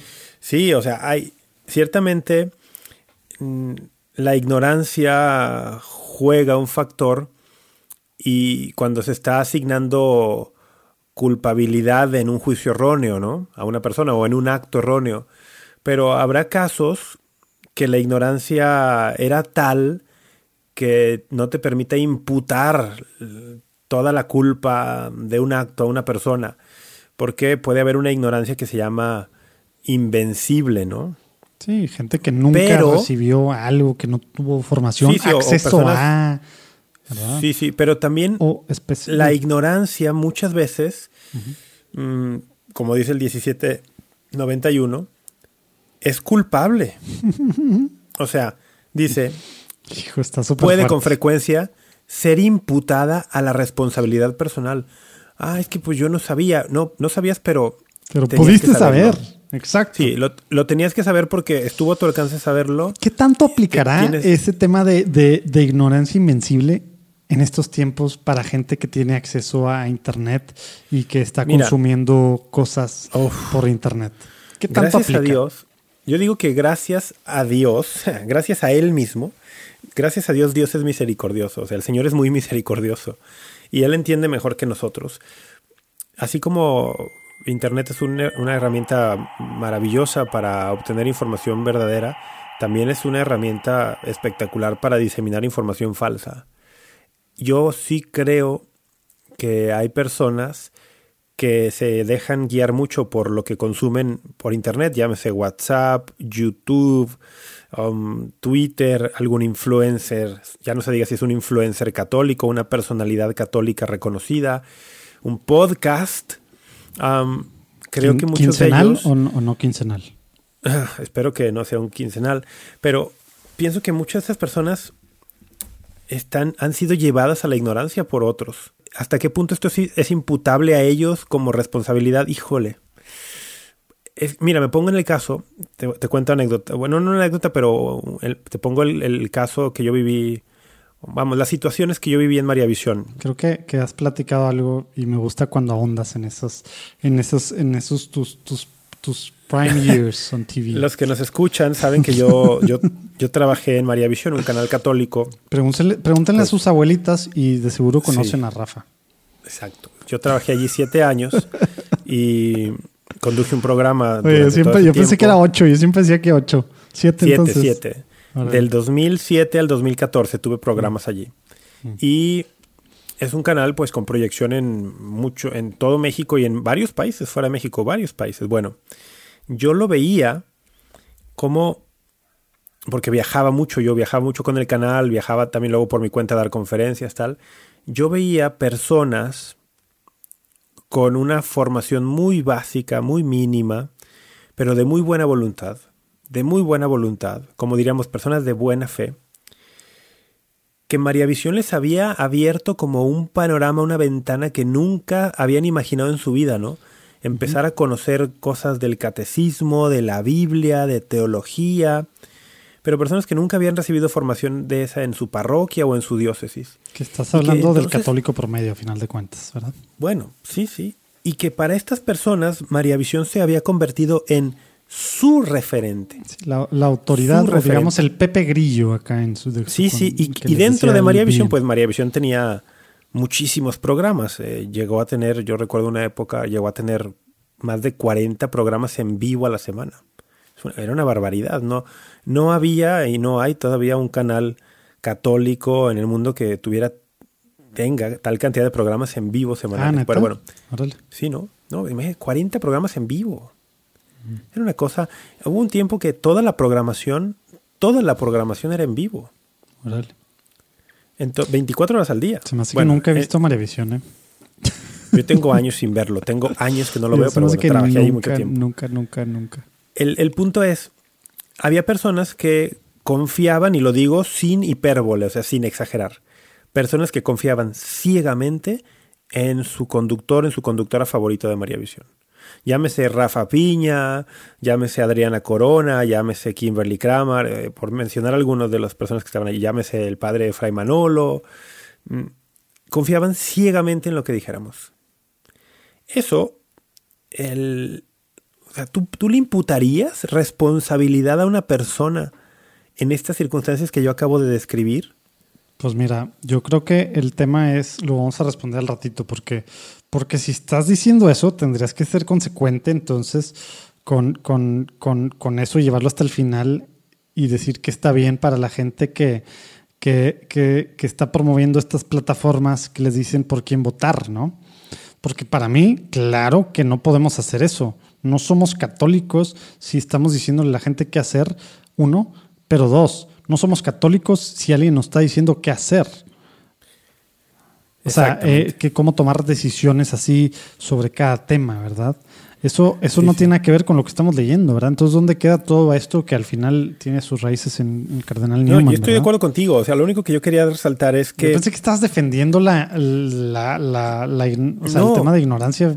No, no lo estoy defendiendo, pero sí estoy diciendo que hay muchas circunstancias que hacen a muchas personas que sean susceptibles. O sea, sí hace a personas muy susceptibles. Claro, pero, pero eso no te quita tu responsabilidad, ¿verdad? Obviamente es es una responsabilidad tremenda para el manipulador o para, para el que está tratando como, como bebés y como niños. No, bueno, para los que estábamos delante de una cámara o los que hoy tenemos un podcast, es una responsabilidad grandísima porque, o sea, aunque tómatelo a la ligera, lo escuchen 15 personas, hay personas que sí consideran nuestras opiniones, nuestros desvaríos. Y nosotros hacemos como un disclaimer todos los días al principio, ¿no?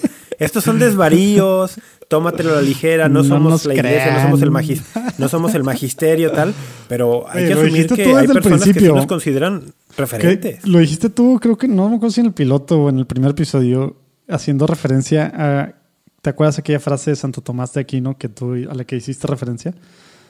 Dila, No. porque yo no me acuerdo. güey. No, es que no me acuerdo de qué era.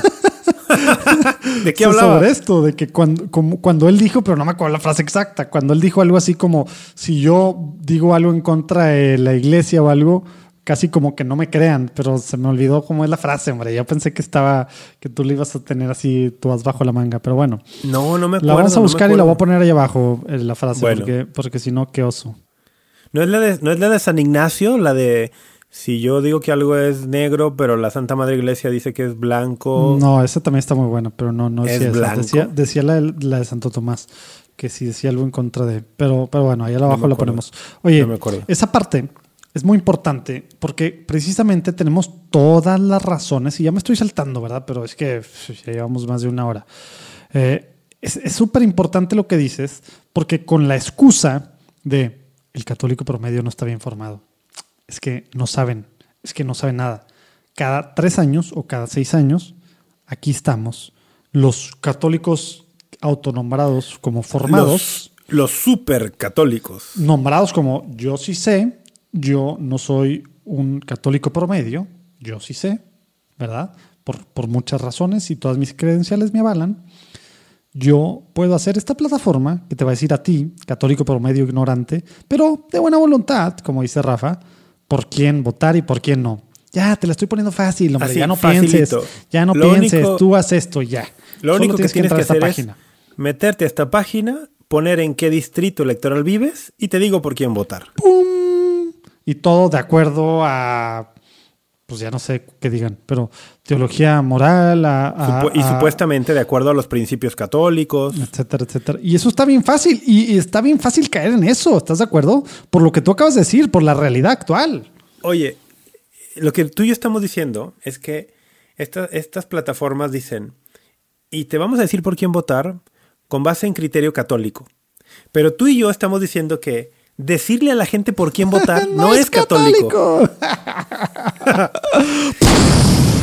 Decirle a la gente por quién votar no es católico. Oye, ¿y, ¿y si es católico decirle a alguien si votas por este candidato estás excomulgado?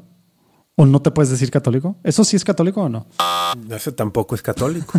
O sea, decir por quién sí no es católico y lo otro estamos entrando en lo que creo que Fratelli Tutti habla al respecto de la manipulación en temas en estos temas, ¿no? Creo que no tenemos por ahí la cita, pero pero pero El- no sé si la tenemos a la mano, yo no la tengo aquí, pero es una manipulación de conciencia lo que a veces se hace. ¿no? bueno, el 45 de Fratelli Tutti dice algo así como, bueno, ah no, pero No, no, no, no habla de Eh, Va eso. por otros lados, de manipulación de las conciencias, pero va por otros lados. Tenemos una cita del Papa Francisco en Amor y Leticia.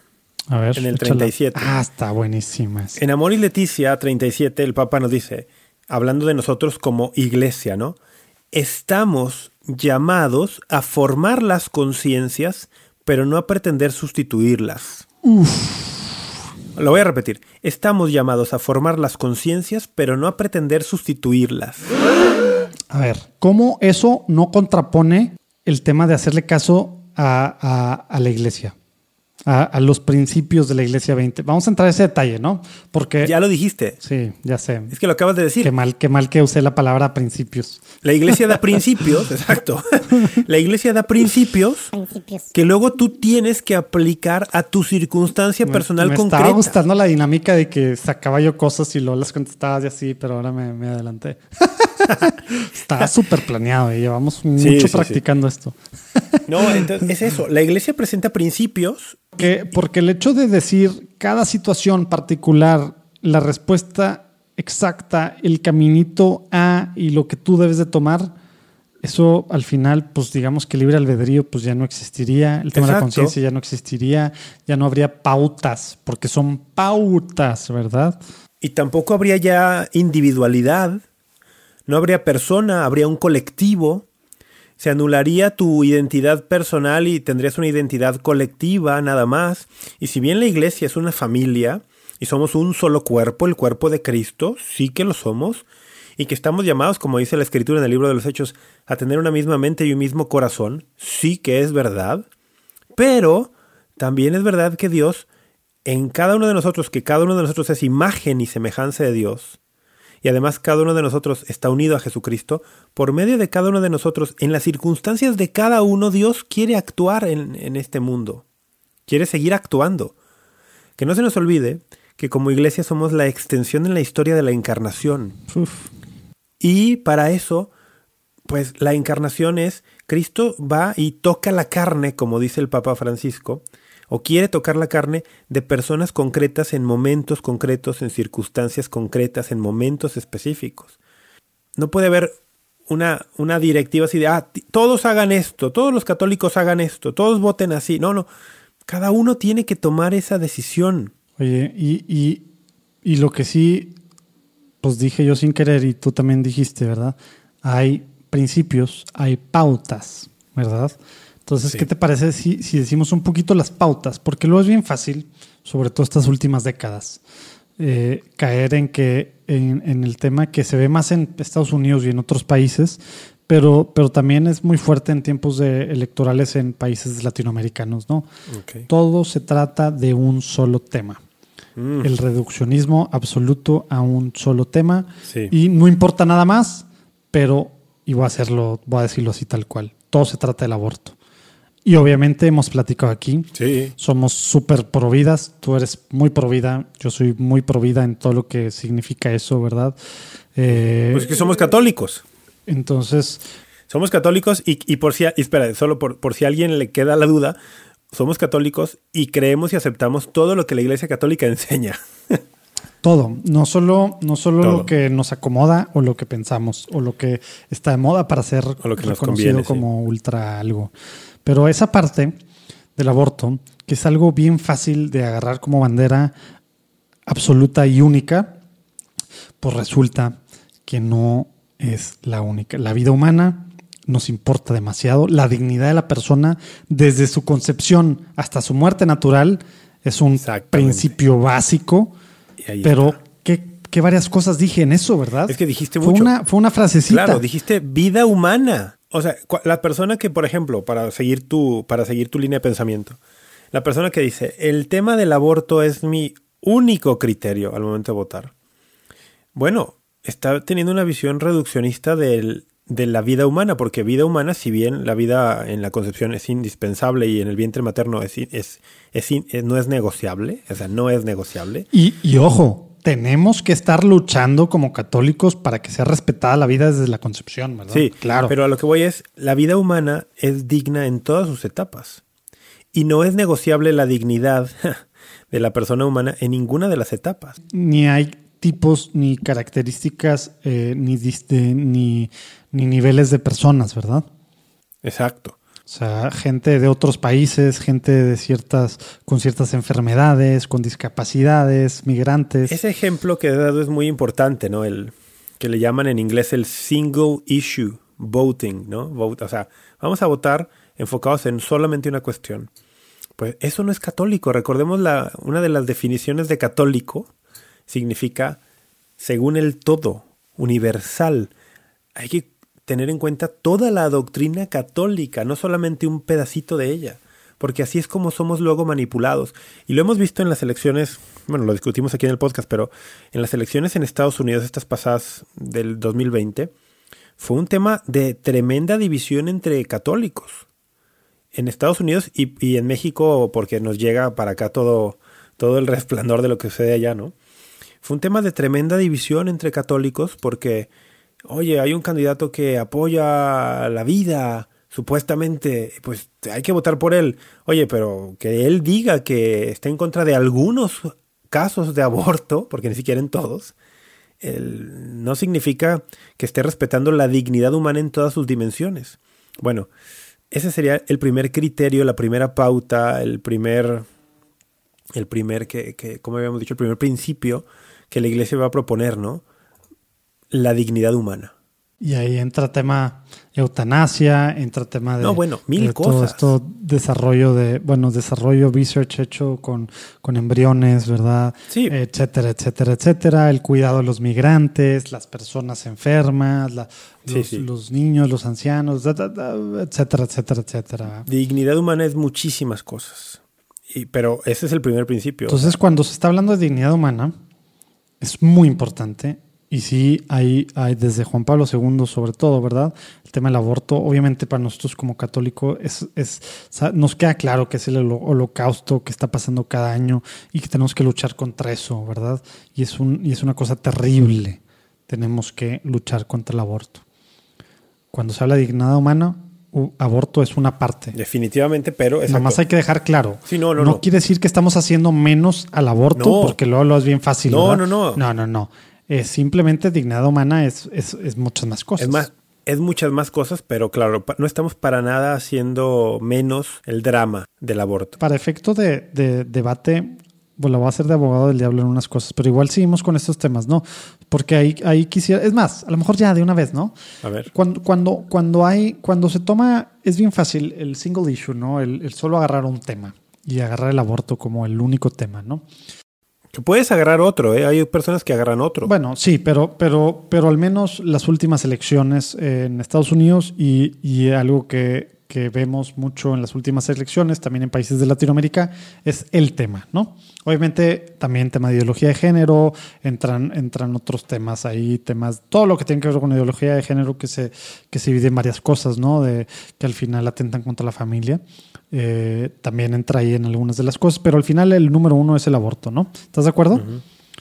Bueno, para algunos grupos sí. Bueno, estoy hablando el número uno porque, o sea, en mayoría, por eso estoy hablando número uno, ¿no? O sea, no estoy hablando del número uno de todos. Estoy hablando el tema más importante para católicos, eh, digamos, metidos realmente activistas, etcétera, plataformas, etcétera. Ah, o sea, estás hablando de justo de lo que se ve, ¿no? O sea, lo que hace más ruido, lo que hay más activismo es en torno a este tema. Sí, exacto. O sea, el tema número uno que está en la agenda en estos temas, ¿no? Entonces. Estoy de acuerdo en que es en lo que se escucha más, sí. Eh, está muy, muy claro que es un mal terrible, ¿no? o sea, es un pecado, es un mal pues, o sea, es, un, es un asesinato, ¿verdad? Entonces no hay forma de, no hay forma de, que tenga atenuantes. Bueno, obviamente sí es para, siempre atenuantes para el Señor y su misericordia y lo que sea, y hay diferentes tipos de aborto, lo que tú quieras, pero es un mal intrínseco, ¿no? Sí, siempre es materia grave. Sí. Pero exacto, es materia grave. Entonces, ya hablando, digamos, teología moral y, y metiéndole así temas así, entonces, pues es bien fácil eh, categorizar, ¿verdad? Esto debería ser la prioridad número uno y, y ya.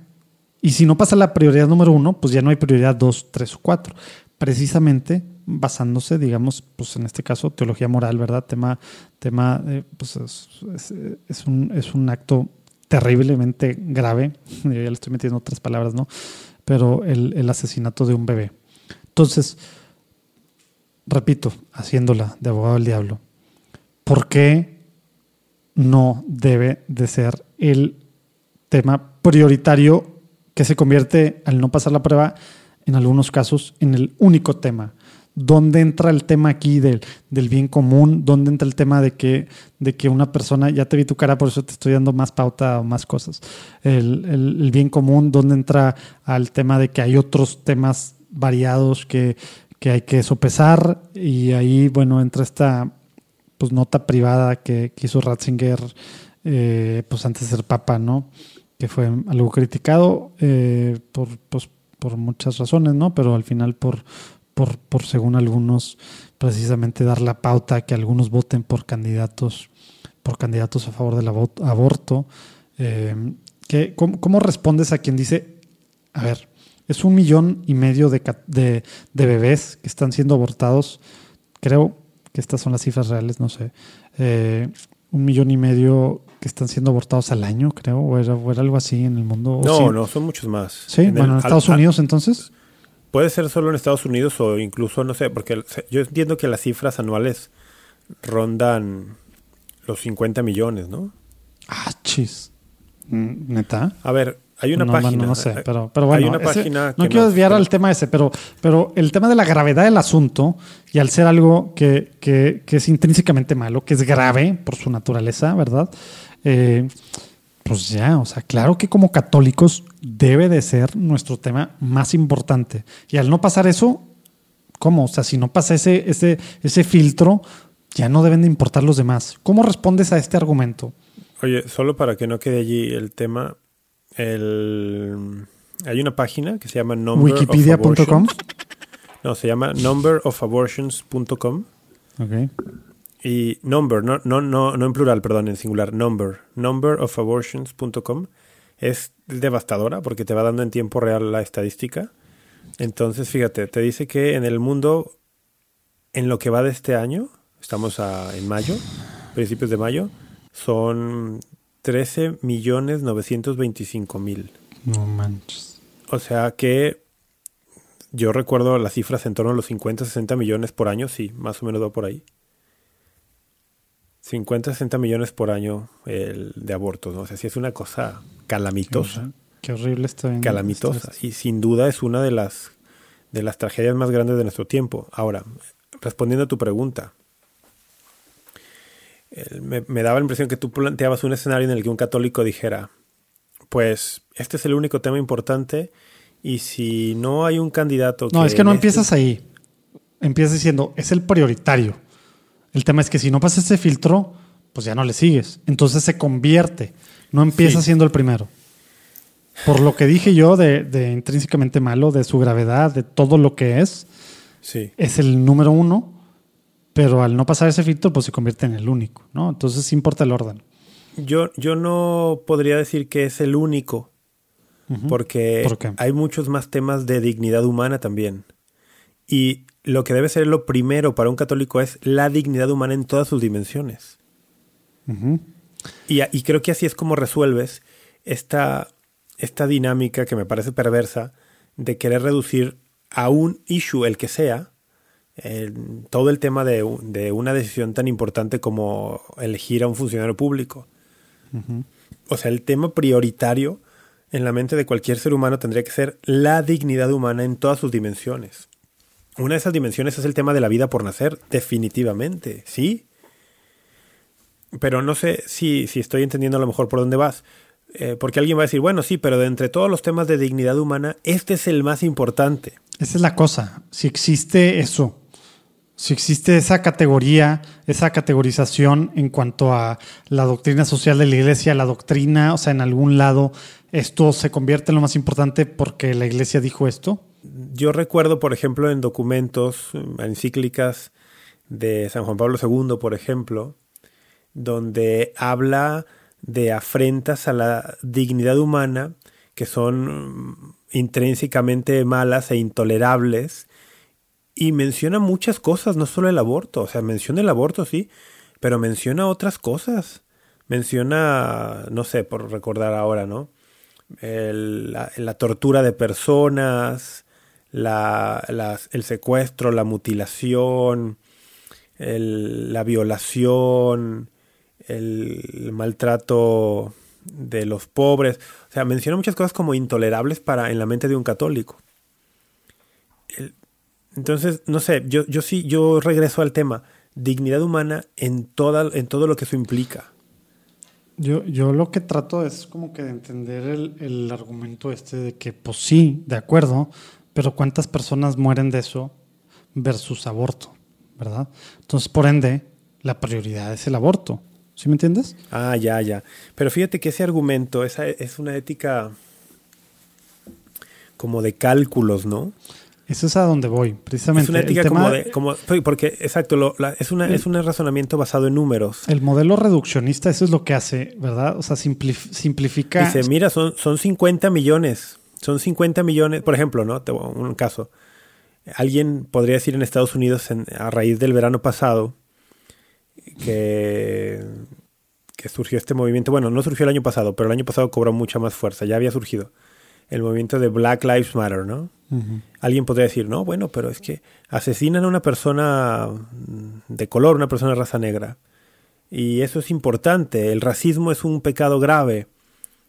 Y entonces alguien llega y dice, bueno, pero pues ¿cuántas personas mueren a manos de policías? ¿Cuántas personas de raza negra mueren a manos de policías? No sé, no tengo ni idea de la cifra, ¿eh? Pero vamos a suponer que fueran mil al año y, no sé, no tengo idea. Black, black people uh, killed by cops.com. ¿Es una página? ¿Es en serio? No, No me sorprendería que, existiera una página así. Pero el punto es, evidentemente no van a ser millones, no van a ser millones. Entonces las personas que usan este argumento dicen, bueno, son mil, son dos mil, pero son 50 millones de bebés abortados. Y esta lógica lo que hace es deshumanizar a todos los demás, a todas las demás categorías de personas que son a las que se les está haciendo una afrenta a su dignidad. Porque entonces resulta que pues nada va a, superar los 50, 60 millones y esta dinámica te quiere hacer pensar que hay que enfocar toda la batería de esfuerzos al tema del aborto. Así lo escuché alguna vez, ¿no? Eh, y ya que se resuelve el tema del aborto, podemos voltear a ver todo lo demás. El, entonces, en la práctica le está diciendo a todas las demás personas, mira, tu sufrimiento y las afrentas a tu dignidad no importan porque pues hay, hay más personas muriendo allá, cuando en realidad el católico tiene que tener una visión integral de la dignidad humana porque, y aquí es donde creo que está, hay un punto importante, en una conciencia formada, Dios habla y el Espíritu Santo actúa y no a todos Dios nos va a pedir concentrar los esfuerzos en el mismo lugar. O sea, estás diciendo que cada quien tiene su llamado y su trinchera dentro de la iglesia. A eso voy. ¿No estamos llamados a lo mismo y a pelear todos lo mismo? A eso voy, a eso voy. Como en la conciencia formada Dios habla y el Espíritu Santo guía, eh, Cristo, porque eres parte del cuerpo de Cristo, a uno los va a dirigir tú a este tema, tú a esta problemática, tú a esta, para que así el cuerpo de Cristo, la iglesia, pueda abarcar todo. Entonces, la persona que tiene un llamado a la lucha a, favor de la vida del no nacido, que últimamente me rehuso a llamar movimiento pro vida porque es un movimiento a favor del no nacido y está bien que sea a favor del no nacido, pero otros, otros tipos de vida no les importan mucho. No, precisamente por lo que acabas de decir, esa es su trinchera. Exacto, alguien tiene un llamado a luchar por la vida del no nacido, de la vida en el vientre. Perfecto, allí. Pero lo que no se vale es que la persona que tiene ese llamado señale a la que tiene un llamado para trabajar a favor del migrante y le diga, si tú no vienes y me ayudas en el trabajo de la lucha por el no nacido, eres un mal católico, porque tu trabajo no es tan importante como el mío. Dale, qué bueno que ya estás agarrando por dónde iba, porque eso precisamente... Eso no se vale. Ese es el tema, ¿verdad? O sea, y, y ojalá que, que, que, se entienda lo que está diciendo Rafa, lo que estamos diciendo. No estamos para nada en lo absoluto. Ya ni digamos eso, ya lo dijimos 80 veces. No, no, no, pero es que neta, en estos temas, hay, Lolo, como, como hemos dicho, este tema de, de no son pro vida, son pro nonatos, etcétera, está bien fácil que pues no, es, no suene católico porque tenemos este mindset que se nos ha metido, ¿verdad? Esto es ser católico, vota por este y esto. Nada más ve el aborto y ya. Solo eh, pro vida significa esto y ya. Cuando no, significa más a la luz de qué? Precisamente de lo que el magisterio, la doctrina, ¿verdad? Ya acabamos de ver varios puntos del catecismo. Y, y esta parte que, que, que están, pues, que ha salido varias, esta, es, varias veces, ¿no? Esta palabra de, de, de, de simpli, no, no hemos dicho simplista, el tema reduccionismo, ¿verdad? Reducir todo sí. a, a, una sola, a un solo tema, ¿verdad? Creo que es en Gaudete Exultate que también el Papa dice que hay que tener mucho cuidado con eso, ¿no? Eh, y lo voy a buscar para ponerlo ahí abajo y no anden. Y, y, la, y la parte de. Porque, porque luego lo mismo agarra gente para el otro lado, ¿verdad? Porque aquí estamos hablando en el espectro ideológico, político, cosa que la iglesia, si tú eres católico, no encajas per se en ninguno de estos, ¿verdad? Te lo aclaro. No quiere decir que si eres católico y estás escuchando esto, eres conservador o eres liberal o eres lo que sea que te diga del mundo que son las ideologías o, los partidos políticos de tu pueblo, rancho, país. Pero, pero igual pudiera alguien sopesar el, el, el, y luego ya metiéndole al tema del bien común, ¿verdad? Pero, pero por ejemplo, en, el, en, hablando de, de, de, cambio climático, ¿verdad? ¿Estás de acuerdo? O sea, aborto, ok, es terrible, inmediato, está pasando. Y alguien puede decir, eh, y es una realidad tremenda y tal, y alguien puede decir, ok, sí, pero sabes que a mí me importa la humanidad entera, que no sé cuándo va a llegar el Señor, ¿verdad? Y, esto afecta a largo plazo. Y desde el Génesis el Señor nos encargó a su creación. Y no solo a su creación, ¿verdad? Pero aparte, estamos, ¿qué estamos haciendo por la humanidad entera? Todo, todo lo que está pasando por cómo estamos. Entonces entras en este tema de que pues eso es lo único que me importa, ¿verdad? Y entras en contraposición temas pues no, como tú acabas de decir, me, me gustó cómo, cómo, lo pusiste, ¿no? Este tema de cada quien está llamado a diferentes temas. Obviamente, los principios son católicos y nada más estamos en el primero, pero luego el tema del bien común, pues es, okay. es lo, lo, más importante, digamos, Déjeme aclarar de, algo ahí. de la doctrina social de la iglesia, ¿no? El, cuando decimos que cada quien tiene su llamado uh -huh. y que esto es, esto es dado por Dios, los, los llamados son dados por el Espíritu Santo, el, cuando digo que alguien tiene un llamado, por ejemplo, a trabajar por la dignidad del migrante, alguien tiene un llamado a trabajar por la dignidad del trabajador y ese es su llamado prioritario, y otro uh -huh. tiene el llamado a, a, a buscar el, el, la, la, cuestión ecológica, y alguien tiene el llamado de luchar por la dignidad del no nacido en el vientre, ok, cada quien tiene su llamado y se debe respetar. Aclaración, si tú eres católico, que tu llamado prioritario sea en cualquiera de estas áreas que he mencionado o las que no he mencionado, no te exime. Qué bueno que estás aclarando eso. Y no te da derecho y no te permite pasar por encima de otros aspectos de la dignidad humana en aras de lograr tu propósito. Ni las dos de, cosas, ¿verdad? O en aras de enfocarte en tu principal llamado. O sea, por ejemplo, que tú dices, mi llamado es la dignidad de los migrantes. Pero es lo mismo, ¿estás de acuerdo? O sea, es el mismo tema de lo que hemos dicho. Sí, no sí. caer en un tema. Eso es lo que estás diciendo.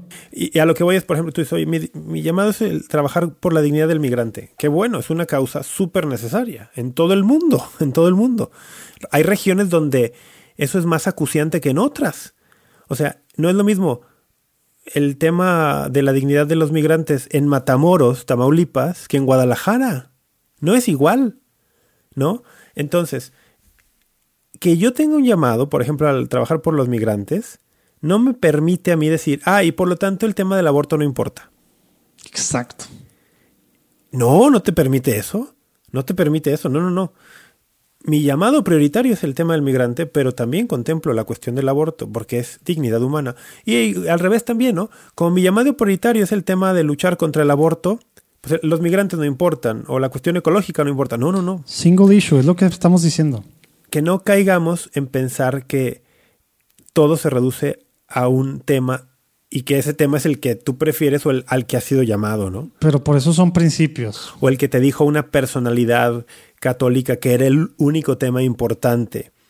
no, por eso necesitamos una conciencia formada para que en la conciencia formada Dios te diga, oye, José Manuel de Urquidi, a ti te necesito en esta arena, en este partido, en este, no partido político, en este partido de fútbol estaba pensando, en este, en esta, en esta necesidad.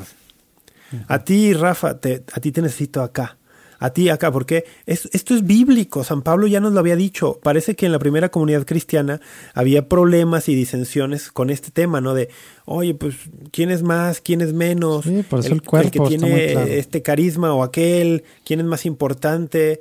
Eh, y Pablo dice, a ver, somos un solo cuerpo, pero en el cuerpo no todos son lo mismo. Oye, pero por eso, en la práctica... Hay, hay quien es mano, hay quien es brazo, hay quien es ojo.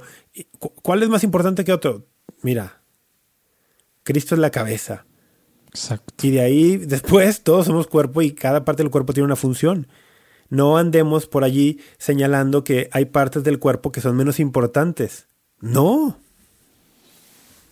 Pues sí. Bueno, ya, a ver. Oye, e, esa parte ahí es donde se complica la cosa. Pero así es la vida. Y por eso lo que leímos al principio y comentamos de, del catecismo es donde agarra relevancia, ¿verdad? Porque está bien padre vivir en un mundo teórico de bien y del mal como si fuera blanco y negro. Pero resulta que los políticos que están ahorita, pues bueno, que son candidatos a elección popular, ¿verdad? Pues resulta que no se enfocan ellos en un tema, ¿verdad? Resulta que tienen muchos temas Ojo, no estamos todavía hablando en que si cumplen o no sus propuestas y, que si cambian y demás. Esa parte es algo que también tenemos que hablar y hemos hablado. No somos católicos cada tres años, cada seis años. Deberíamos de formar nuestra conciencia y más en estos temas, pues estar activos siempre en la política desde nuestra trinchera pues, ciudadana en este caso, ¿no? Pero, pero obviando esa parte, ¿qué, ¿qué onda con eso, no? Porque luego está bien fácil pensar, que, entonces yo le estoy dando mi, eh, ¿cómo se dice? Eh, mi endorse, eh, mi apoyo total, ¿verdad? A alguien porque, porque pues estoy votando por él. Entonces, pues, me, pues, pues, ¿qué onda, no? Sea esté el tema del aborto o no, ¿verdad? Porque ahorita nos enfocamos en el tema del aborto porque es uno muy fácil en que como católicos podemos manipular a católicos, ¿verdad? pero obviamente hay millones de temas, ¿verdad? Pero ¿qué pasa con esa parte? Eh, Rafa, de, de, las diferentes cuestiones en los que ya entra, pues, como decíamos, la conciencia formada, ya entra el, el, juicio moral, ¿verdad? Que estamos realizando, ¿verdad? Entonces, a ver, empezamos con, con la dignidad humana, luego yo medio que saqué el bien común. Vamos a darle, si, si, si, te parece así, a los principios, así como que algunos principios y que hay que ver, resaltando que la situación particular, algo que decías tú hace rato, la situación particular de cada quien, ojo, como, como, como elector, como votante, ¿verdad? Es única por tu situación de vida, por tu llamado, por tu todo situación particular, ¿verdad? Y en base a una conciencia formada, tú vas a ver tal diputado local, tal diputado federal, tal, tal presidente municipal y a lo mejor gobernador, si acaso toca en tu estado, ¿verdad? O donde quiera que nos estés escuchando del mundo. Vas a ver eso en base a tu experiencia personal, como vimos al principio, ¿verdad? Y, en base a tu conciencia formada, no en lo que te dice alguien que debe ser esto y lo otro, ¿verdad? En base a, todo eso. Pero al final sí hay principios, ¿verdad? O sea, son principios, no fines. son principios de la doctrina social de la iglesia para, dar la pauta a esto. ¿Qué nos falta de importante, eh, Rafa, y por qué? Bueno, eh, está, los, lo primero es la dignidad humana y el bien común, ¿no? La búsqueda del bien común. Hay que tener en cuenta que necesitamos. ¿Qué significa eso? ¿Qué significa bien común? Nada más para tenerlo súper claro. Es que ah, para mí es difícil definir. Es que bueno, es que sí, no, no creo que entre porque, porque al final la doctrina social de la iglesia, esa es la base, el bien común. El bien común, el bien común es, para empezar por lo que no es, es mucho más que la suma de los bienes individuales. Así como lo que es bueno para ti y para mí no, es mucho más que eso. El bien común a veces implicará que yo reconozca que debo sacrificar un, un, deseo o un beneficio personal porque será lo mejor para todos en el corto, mediano y largo plazo. el, el bien común es pensar que vivo en una sociedad donde estoy interrelacionado con otros y que si solo pienso en mí, a la, a la postre nos vamos a destruir. Eh, entonces, es una invitación pensar en el bien común a expandir el horizonte, pensar en el otro, y en el otro no me refiero eh, solamente en mi, por ejemplo, en mi esposa, pues qué fácil, estoy pensando en el otro. Bueno, qué bueno que Ah, piensas no, en tu no, esposa. no sabía que tenías esposa, güey. Estoy hablando de ti. El- entonces, es, es pensar en el otro, pero más allá incluso, ¿no?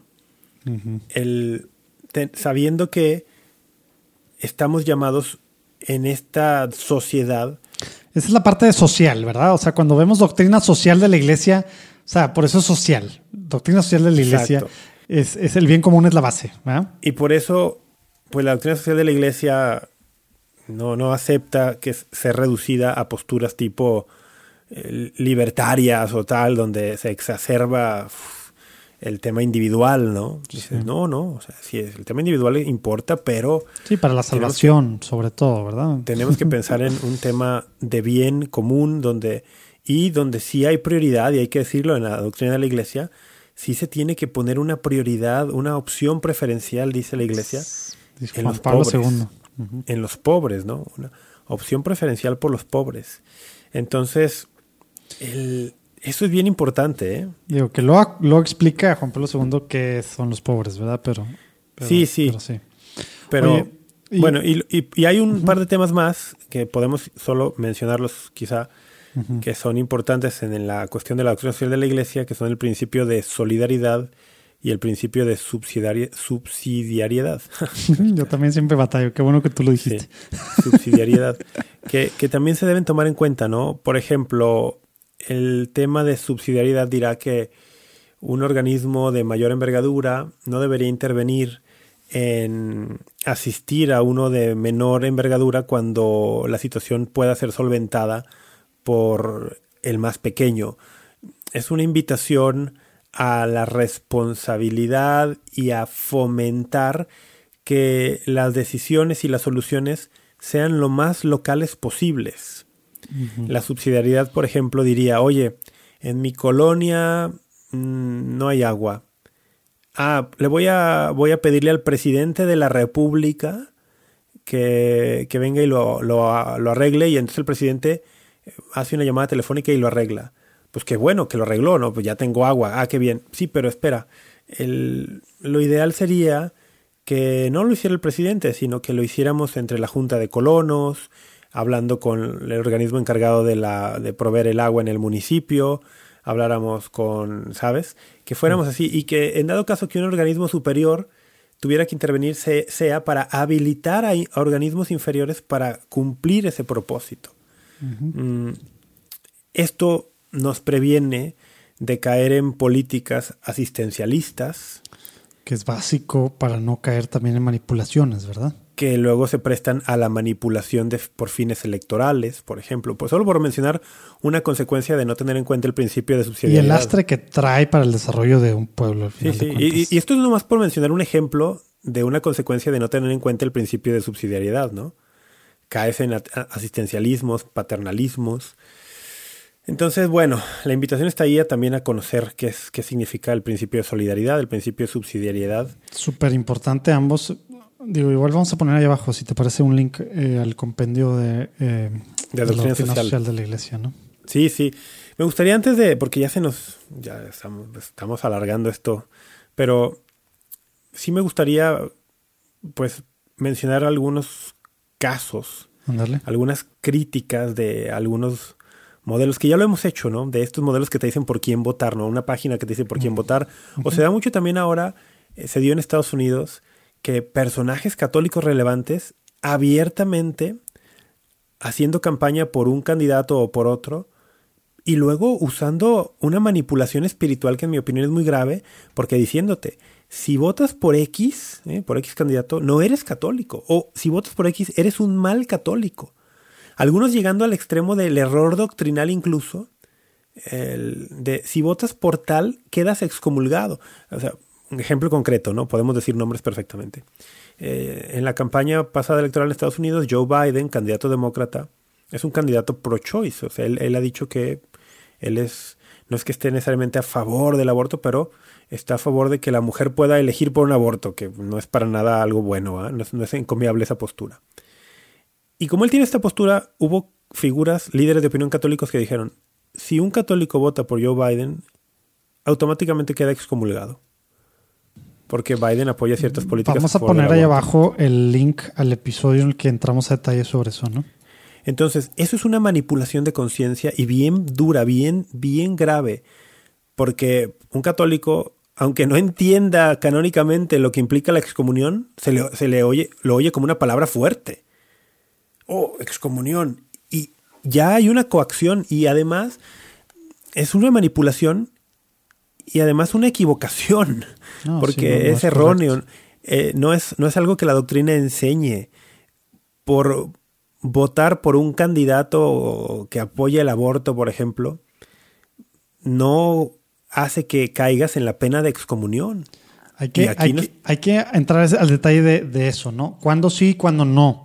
Eh, es algo grave hacerlo. No, de, en ningún caso es motivo de excomunión. Pero, pero cuando sí es grave votar por alguien que está a favor del aborto y cuando no. Ok. El. Uf. Digo, está, no, está muy fácil. Bueno, si no, sí, sí. Aquí hay algo que se debe tener en cuenta. Uh -huh. Nunca va a ser lícito. Nunca va a ser lícito mmm, votar por un candidato que promueva el aborto por la razón de que promueve el aborto. O sea, si votas por alguien que está a favor del aborto porque está a favor del aborto, es algo grave y malo de tu parte. Vamos a decirlo más fácil. Para un católico no es lícito estar a favor del aborto.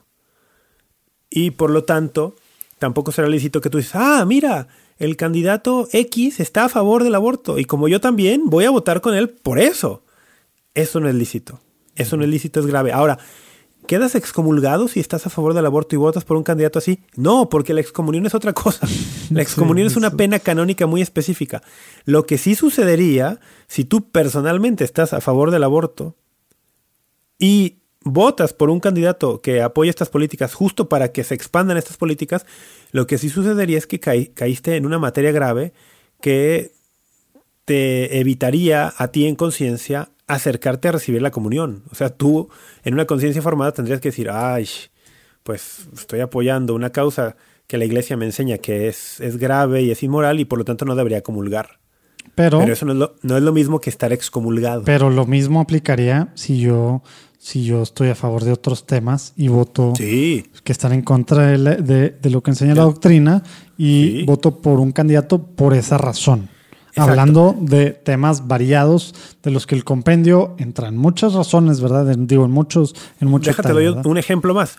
Supongamos que hay un candidato que presenta o expresa durante la campaña posturas racistas.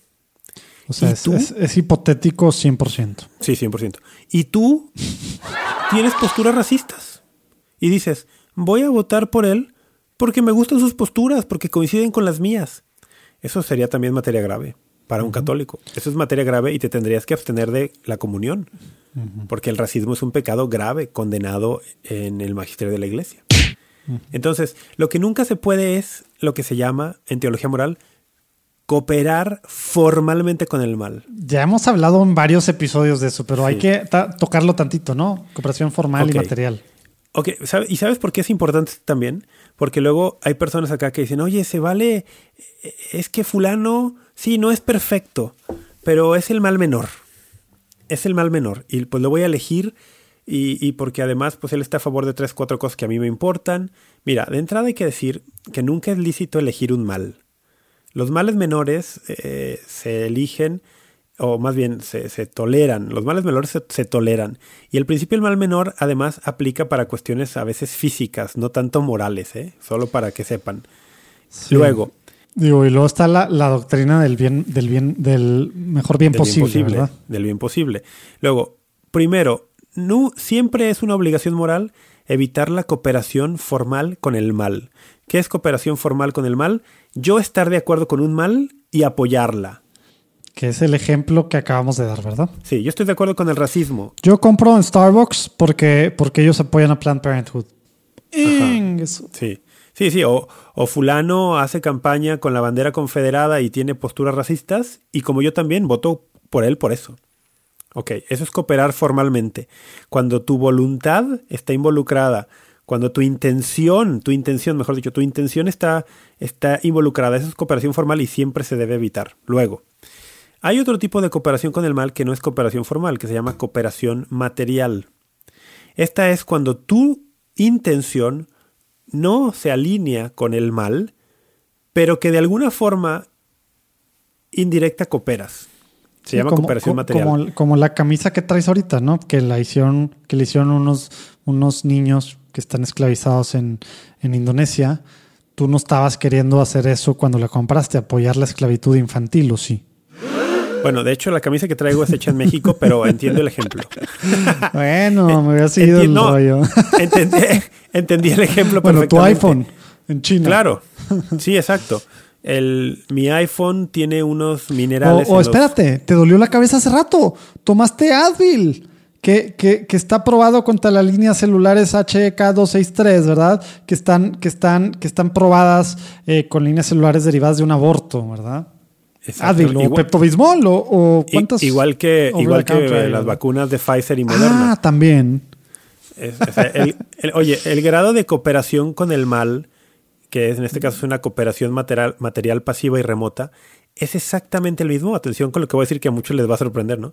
El grado de cooperación con el mal es exactamente el mismo cuando te pones, con el mal del aborto en este caso, ¿no? La cooperación con el mal del aborto es exactamente la misma cuando te ponen la vacuna de Pfizer que cuando te tomas un Advil o un Tylenol o tomas Pepto. Pepto-Bismol. Es la misma, es el mismo grado de cooperación. porque es una cooperación material pasiva y remota. ¿Por qué es el mismo? Porque estas medicinas que mencionamos también fueron en su fase de, de prueba final eh, probadas en algunas células que tenían que ver con aquellas originales de Los aquel aborto. nórdicos. Entonces, bueno, a lo que iba. El- la cooperación formal nunca es lícita. La cooperación material muchas veces es inevitable. En el mundo caído en el que vivimos, es inevitable en muchos casos la cooperación material. Oye, Ahora, porque aquí entramos en temas del aborto, pero entramos cuando tú le das al indigente y usa ese dinero para drogarse, cuando tú ayudas a alguien que luego acto seguido hace un mal, No, cuando pero tú cualquier ya cosa compras a alguien, o sea, todo, ¿verdad? No, la cooperación material es, o sea, es de- parte del, es mucho- del ser social, ¿no? está en todo. O sea, por ejemplo, yo compro en, yo compro en, en H, ¿cómo se Es llama? que quiero, dejarlo claro, no nada más estamos hablando del aborto en temas, en temas eh, de, de medicinas y farmacéuticas y así. Es bien fácil ahora por las vacunas irnos por ese lado. Está en todo, ¿verdad? Sí, o sea, yo por ejemplo, yo voy y compro en un supermercado, ese supermercado le paga un sueldo a su empleado y su empleado usa su sueldo para comprar drogas.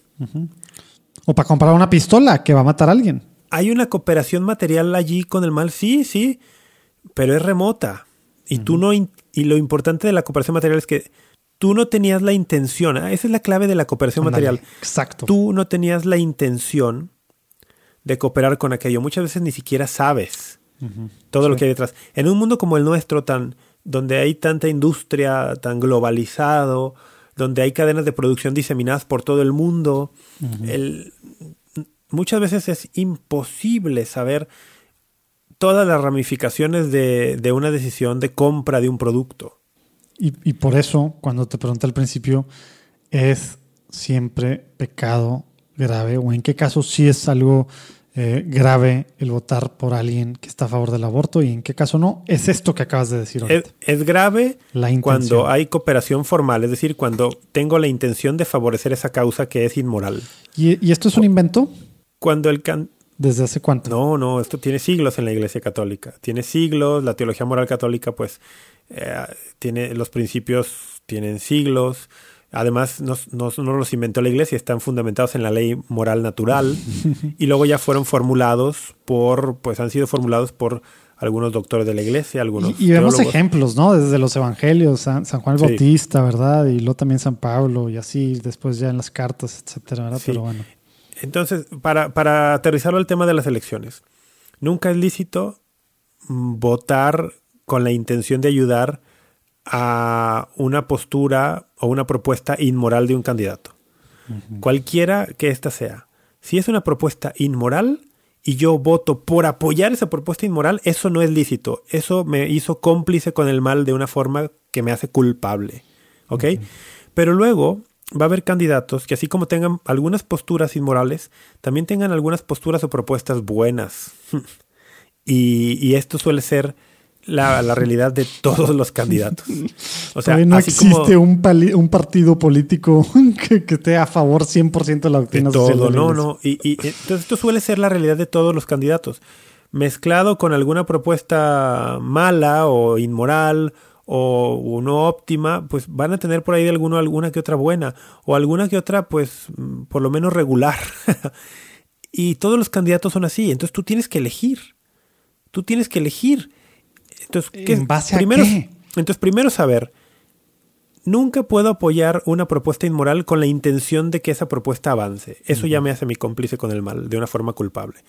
Luego, puedo a veces, la cooperación material se puede dar cuando yo no tengo la intención de apoyar la causa de ese candidato o esa causa inmoral, pero este candidato tiene algunas causas que me parecen importantes, muy importantes. Entonces, ¿cuándo es lícita una cooperación así o un voto así? Cuando existen razones proporcionadas. Mm, eso es lo que dice Ratzinger, ¿verdad? Cuando hay razones proporcionadas, yo podría votar por un candidato, por regresar al ejemplo del aborto, que apoye la plataforma, una plataforma que expanda el aborto, tal, o lo despenalice, pero no por eso, o sea, yo estoy en contra de eso. Oye, pero ¿por qué si, por qué si lo apoyarías? Porque tiene otras políticas que me parecen buenas. Incluso, fíjate cómo se complica todo. Creo que tiene políticas que podrían ayudar incluso en el mediano y largo plazo a tener una incidencia social que reduzca el número de abortos. o sea, por ejemplo, un candidato que te diga, mira, yo voy a dar, yo propongo un, cheque para toda mujer embarazada para que tenga cuidados médicos y que tenga atención médica para ella y para su bebé los primeros dos años de vida y tal y tal y tal. Y dices, oye, cuando estudias las causas de aborto muchas veces encuentras que la razón económica es muy importante. Entonces dices, oye, una política así en el mediano a largo plazo a lo mejor va a reducir el número de abortos. Pero resulta que este mismo candidato en su plataforma pues también te dice que él mm, está de acuerdo con el tema del aborto o que no le importa y que no quiere cambiar las legislaciones para revertirlo. Tómala. hay razones proporcionadas. Bueno, es que para ver si hay razones proporcionadas para votar por él, por el bien que tú crees que puede hacer por esta otra política, tienes que evaluar muchas otras cosas. Ahí es donde entra evaluar... el tema del principio. Ahí entra la, la iglesia no te va a decir, ni una plataforma va a ponderar eso, tu situación particular de tu candidato o candidatos que tienes justo ahí, ¿verdad? De tu ciudad, de tu estado, en particular, tu país. en tu toda situación, todo sí. No hay forma. Exacto. El tema de tu ciudad, de tu estado, de tu país, pues no, todo lo conoces tú, ¿no?